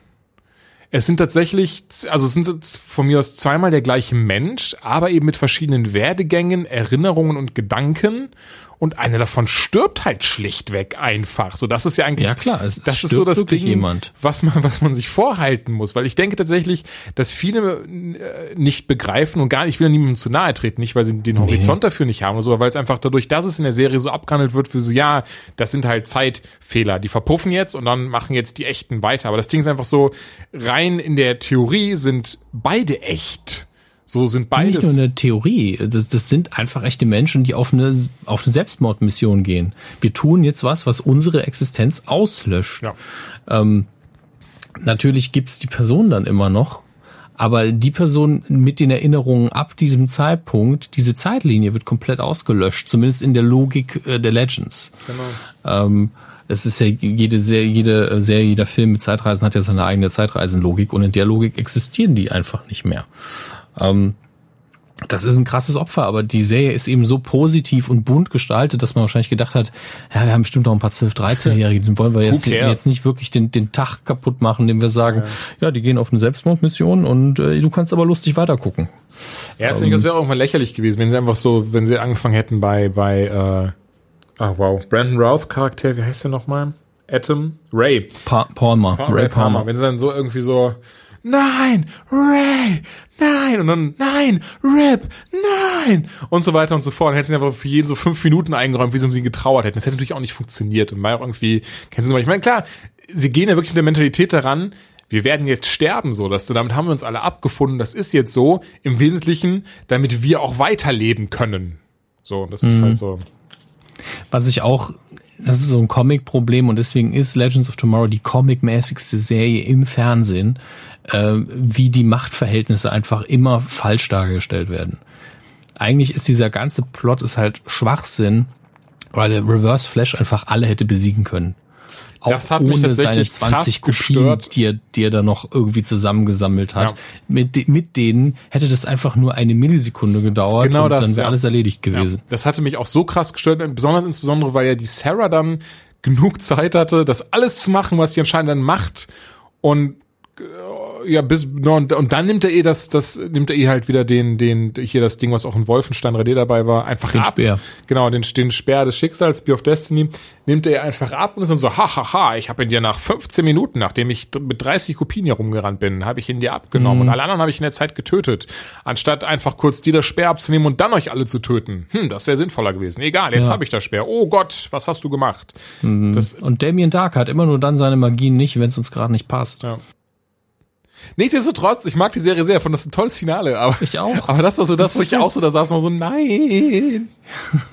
Warum ist eben, denn? wie gesagt, die, so viele Comic-Logik-Löcher, wie nur Comics sie sonst haben. Ja. Ja. Ja, besonders das Und Ding ist, du deswegen- kannst mir nicht erzählen, dass das im Writers Room, also im, im beim Autorenraum nicht im Autorenzimmer nicht aufgefallen ist, als es geschrieben hast, hier war immer so, dass irgendeiner so äh, Leute, also eigentlich haben wir jetzt 30 Mal den Reverse Flash, also äh, wir kacken Wieso Barry schon an, dass er zweimal am Start ist und hier haben wir ihn 30 Mal und eigentlich könnte er jetzt diese 30 Mal könnten jetzt die komplette Welt stürzen und äh, Herrscher sein, aber er rennt die ganze Zeit im Kreis wie ein Karussell um Sarah rum, die einen Speer hat. Und dann also, ja, aber ich will auch Feierabend machen. Ja gut, okay, ist eigentlich schon, ne? Das ist ja nur für die Optik. Wir haben noch Budget, das muss raus. ähm, das muss raus. ja, Hier, wir Also- werfen Geld gegen. Pock. Dann, dann mach doch lieber wieder so einen schönen Trailer für die nächsten Staffeln, wo alle einfach miteinander im Käfig kämpfen und es ergibt keinen Sinn. ja, der war richtig schön. Ähm, ja, das ist einfach das, das ist einfach das Legends-Problem. Und ich meine, die Show kann das auch nicht lösen. Also es ist ja nicht Star Trek, wo man einfach sagt, ja, wir erfinden einfach einen, einen Begriff oder ein Gadget oder eine Technologie, die genau das aushebelt und die gibt's dann eben. Das geht hier einfach nicht. Ähm, und wenn, dann wäre das sehr aufwendig. Dann müssten sie es nämlich alle fünf Minuten machen. Also gerade bei mich nervt eben diese Speedster-Unlogik, die sie auch, die bei ähm, Flash natürlich auch existiert, aber die hier einfach so auf die Spitze getrieben, wo ich denke, dass die, diese Speedster müssen einfach, die laufen einfach zu gern. Ich glaube, die wollen immer fünfmal um Block laufen, bevor sie überhaupt was machen, obwohl sie gegen jeden Normalsterblichen einfach, ich meine, das beste Beispiel ist wirklich in ähm, in den neuen X-Men-Filmen der Quicksilver Ja. weil der ja wirklich unfassbar schnell ist, so dass wirklich alle in nicht, es ist ja nicht mal Zeitlupe, die stehen ja wirklich alle äh, um ihn rum und er macht einfach tausend Dinge und dann geht's weiter und das ist die beste Illustration eines Speedsters und genauso wird ja Barry und auch alle anderen beschrieben. Die sind so schnell, dass sie durch die Zeit reisen können. Die sind so schnell, dass sie durch Dinge durchgreifen können. Das heißt, der könnte meine Wohnung einmal komplett aufräumen, wieder durcheinander machen, wieder aufräumen, wieder durcheinander machen. Und ich habe gerade mal geblinzelt. Deswegen ist das alles dumm. Ich muss, ich musste sich daran, daran gerade denken, ähm, der, 1994 war es, glaube ich, DC versus Marvel. Hab die Comics alle, finde die super. Ich weiß, viele, viele finden die, glaube ich, einen Ticken zu übertrieben oder zu kitschig, aber ich fand tatsächlich sehr cool, dieses, dass sich DC Marvel die Klinken ja gegeben haben und gesagt haben, okay, so wir, wir stellen uns jetzt mal kurz ein, dass viele unserer Helden einfach eine Kopie eurer Helden sind und umgekehrt und lassen gegeneinander antreten. Zum Beispiel auch dann Flash gegen Quicksilver. Deswegen komme ich da gerade drauf. Und die beiden kämpfen halt gegeneinander. Und dann sind sie so, ja, ich bin der schnellste Mensch der Welt. Und, so, äh, der schnellste Mann der Welt. Nein, ich bin der schnellste Mann der Welt. Und kämpfen sie halt. Und du hast dann so wirklich diese, auch tatsächlich finde ich sehr arschige, aber sehr coole Szene, dass auch Marvel das mitgemacht hat, wie Quicksilver dann einfach äh, den Flash zu Brei haut und, und dann Flash dann erstmal so, so quasi denkst, ah, okay, Flash hat verloren. Und dann Flash hat einfach so auf der nächsten Seite so, Sag mal, hast du nicht gesagt, du bist der schnellste Mann der Welt? Und hast du wirklich dieses Quicksilver blinzelt einmal und Flash hat einfach dafür gesorgt, dass, dass er äh, ja komplett ausgenockt ist, weil Flash doch noch mal einfach viel, viel schneller als Quicksilver ist. Fand ich auf jeden Fall Ja, ich denke, da lustig. muss man einfach vorher festlegen natürlich. Aber Ja, mir geht's nur darum, äh, dass ich dir zustimme. Ich nur so, das so, so weil, weil allein, allein, das ist eh das Ding, so in den Comics, ich habe das eh noch nicht ganz verstanden, wie schnell Barry jetzt in der Serie sein soll, wenn er schon durch die Zeit reisen kann. Weil in den Comics hast du wirklich dieses, ähm, dass du, dass du einen Moment hast, wenn Batman dann zu, in der Justice League zum Beispiel, Batman sagt dann zu Flash so, ja, äh, scan the, äh, also äh, check mal kurz die Lage hier in diesem, im, im 100 Kilometer Umkreis, ob da nicht vielleicht doch das, das Mädchen ist. Und dann sagt Flash einfach nur, habe ich doch gerade gemacht, du hast geblinzelt, sowas halt. Deswegen ist das, also ich bin immer noch nicht ganz, ganz sicher. Da fällt mir ganz kurz ein, ähm, auch wenn wir ziemlich bisher immer einen Speedster als, als Feind hatten beim Flash, ich fände sehr, sehr cool, wenn wir Godspeed als Antagonisten sehen würden. Ich dachte für eine Sekunde, Sevator wäre das, wegen, bevor er Sevator hieß, ne, wegen Gott und so ein Kram, aber Godspeed, hm. ähm, bisher mein Lieblingsgegner von Flash. Sehr cooles Kostüm, einfach mal googeln, äh, ihr jungen Leute dort, ihr jungen Leute, ihr Leute dort draußen, einfach mal googeln, dann wisst ihr, wie es aussieht. Ähm, bisher meines Erachtens nach der coolste Antagonist von Barry, weil er eben eigentlich im Wesentlichen einfach eigentlich auch nur ein Flash sein wollte, aber ähm, ja ein bisschen die eine oder andere Grenze überschreitet. Die Schallmauer. Ähm, ja. Du hast jetzt sehr viele Sachen an angesprochen, zu denen ich mal wieder tausend Dinge sagen könnte, aber die habe ich hier, glaube ich, alle auch schon mal erwähnt. Ähm, aber ich glaube, oh, in der nächsten Staffel. Wir haben auch schon die zwei Flash, Stunden geknackt. ja, ja, natürlich. Äh, ich glaube, in der nächsten Staffel haben wir ja keinen Speedster als Gegner. Das haben sie ja schon angekündigt. Wurde groß angekündigt. Genau wie groß angekündigt wurde, dass Katie Cassidy wieder da ist in äh, Arrow. Als Season Regular, äh, Season, als Series Regular, als Black Siren. Bin gespannt. Warum nicht? Also, wenn ich, ihr jetzt ich mag sie, ich mag sie sehr gerne. Ich habe auch so das Gefühl, Nee, egal. ich mag sie sehr gerne. Ich weiß, worauf du hinaus wolltest. Ähm, dementsprechend Aber das lassen wir einfach mal so im Raum versinken, denn jeder, der es schon weiß, hat es jetzt eh gerafft. Ich würde sagen, mit diesem, mit diesem wunderschönen Bild entlassen wir euch in die Nacht. Vielen Dank fürs Zuhören und bis zum nächsten Mal. Tschüss. Mehr Seriengequatsche und Comic-Infos gibt es für Patronen auf patreon.com slash anytime late night.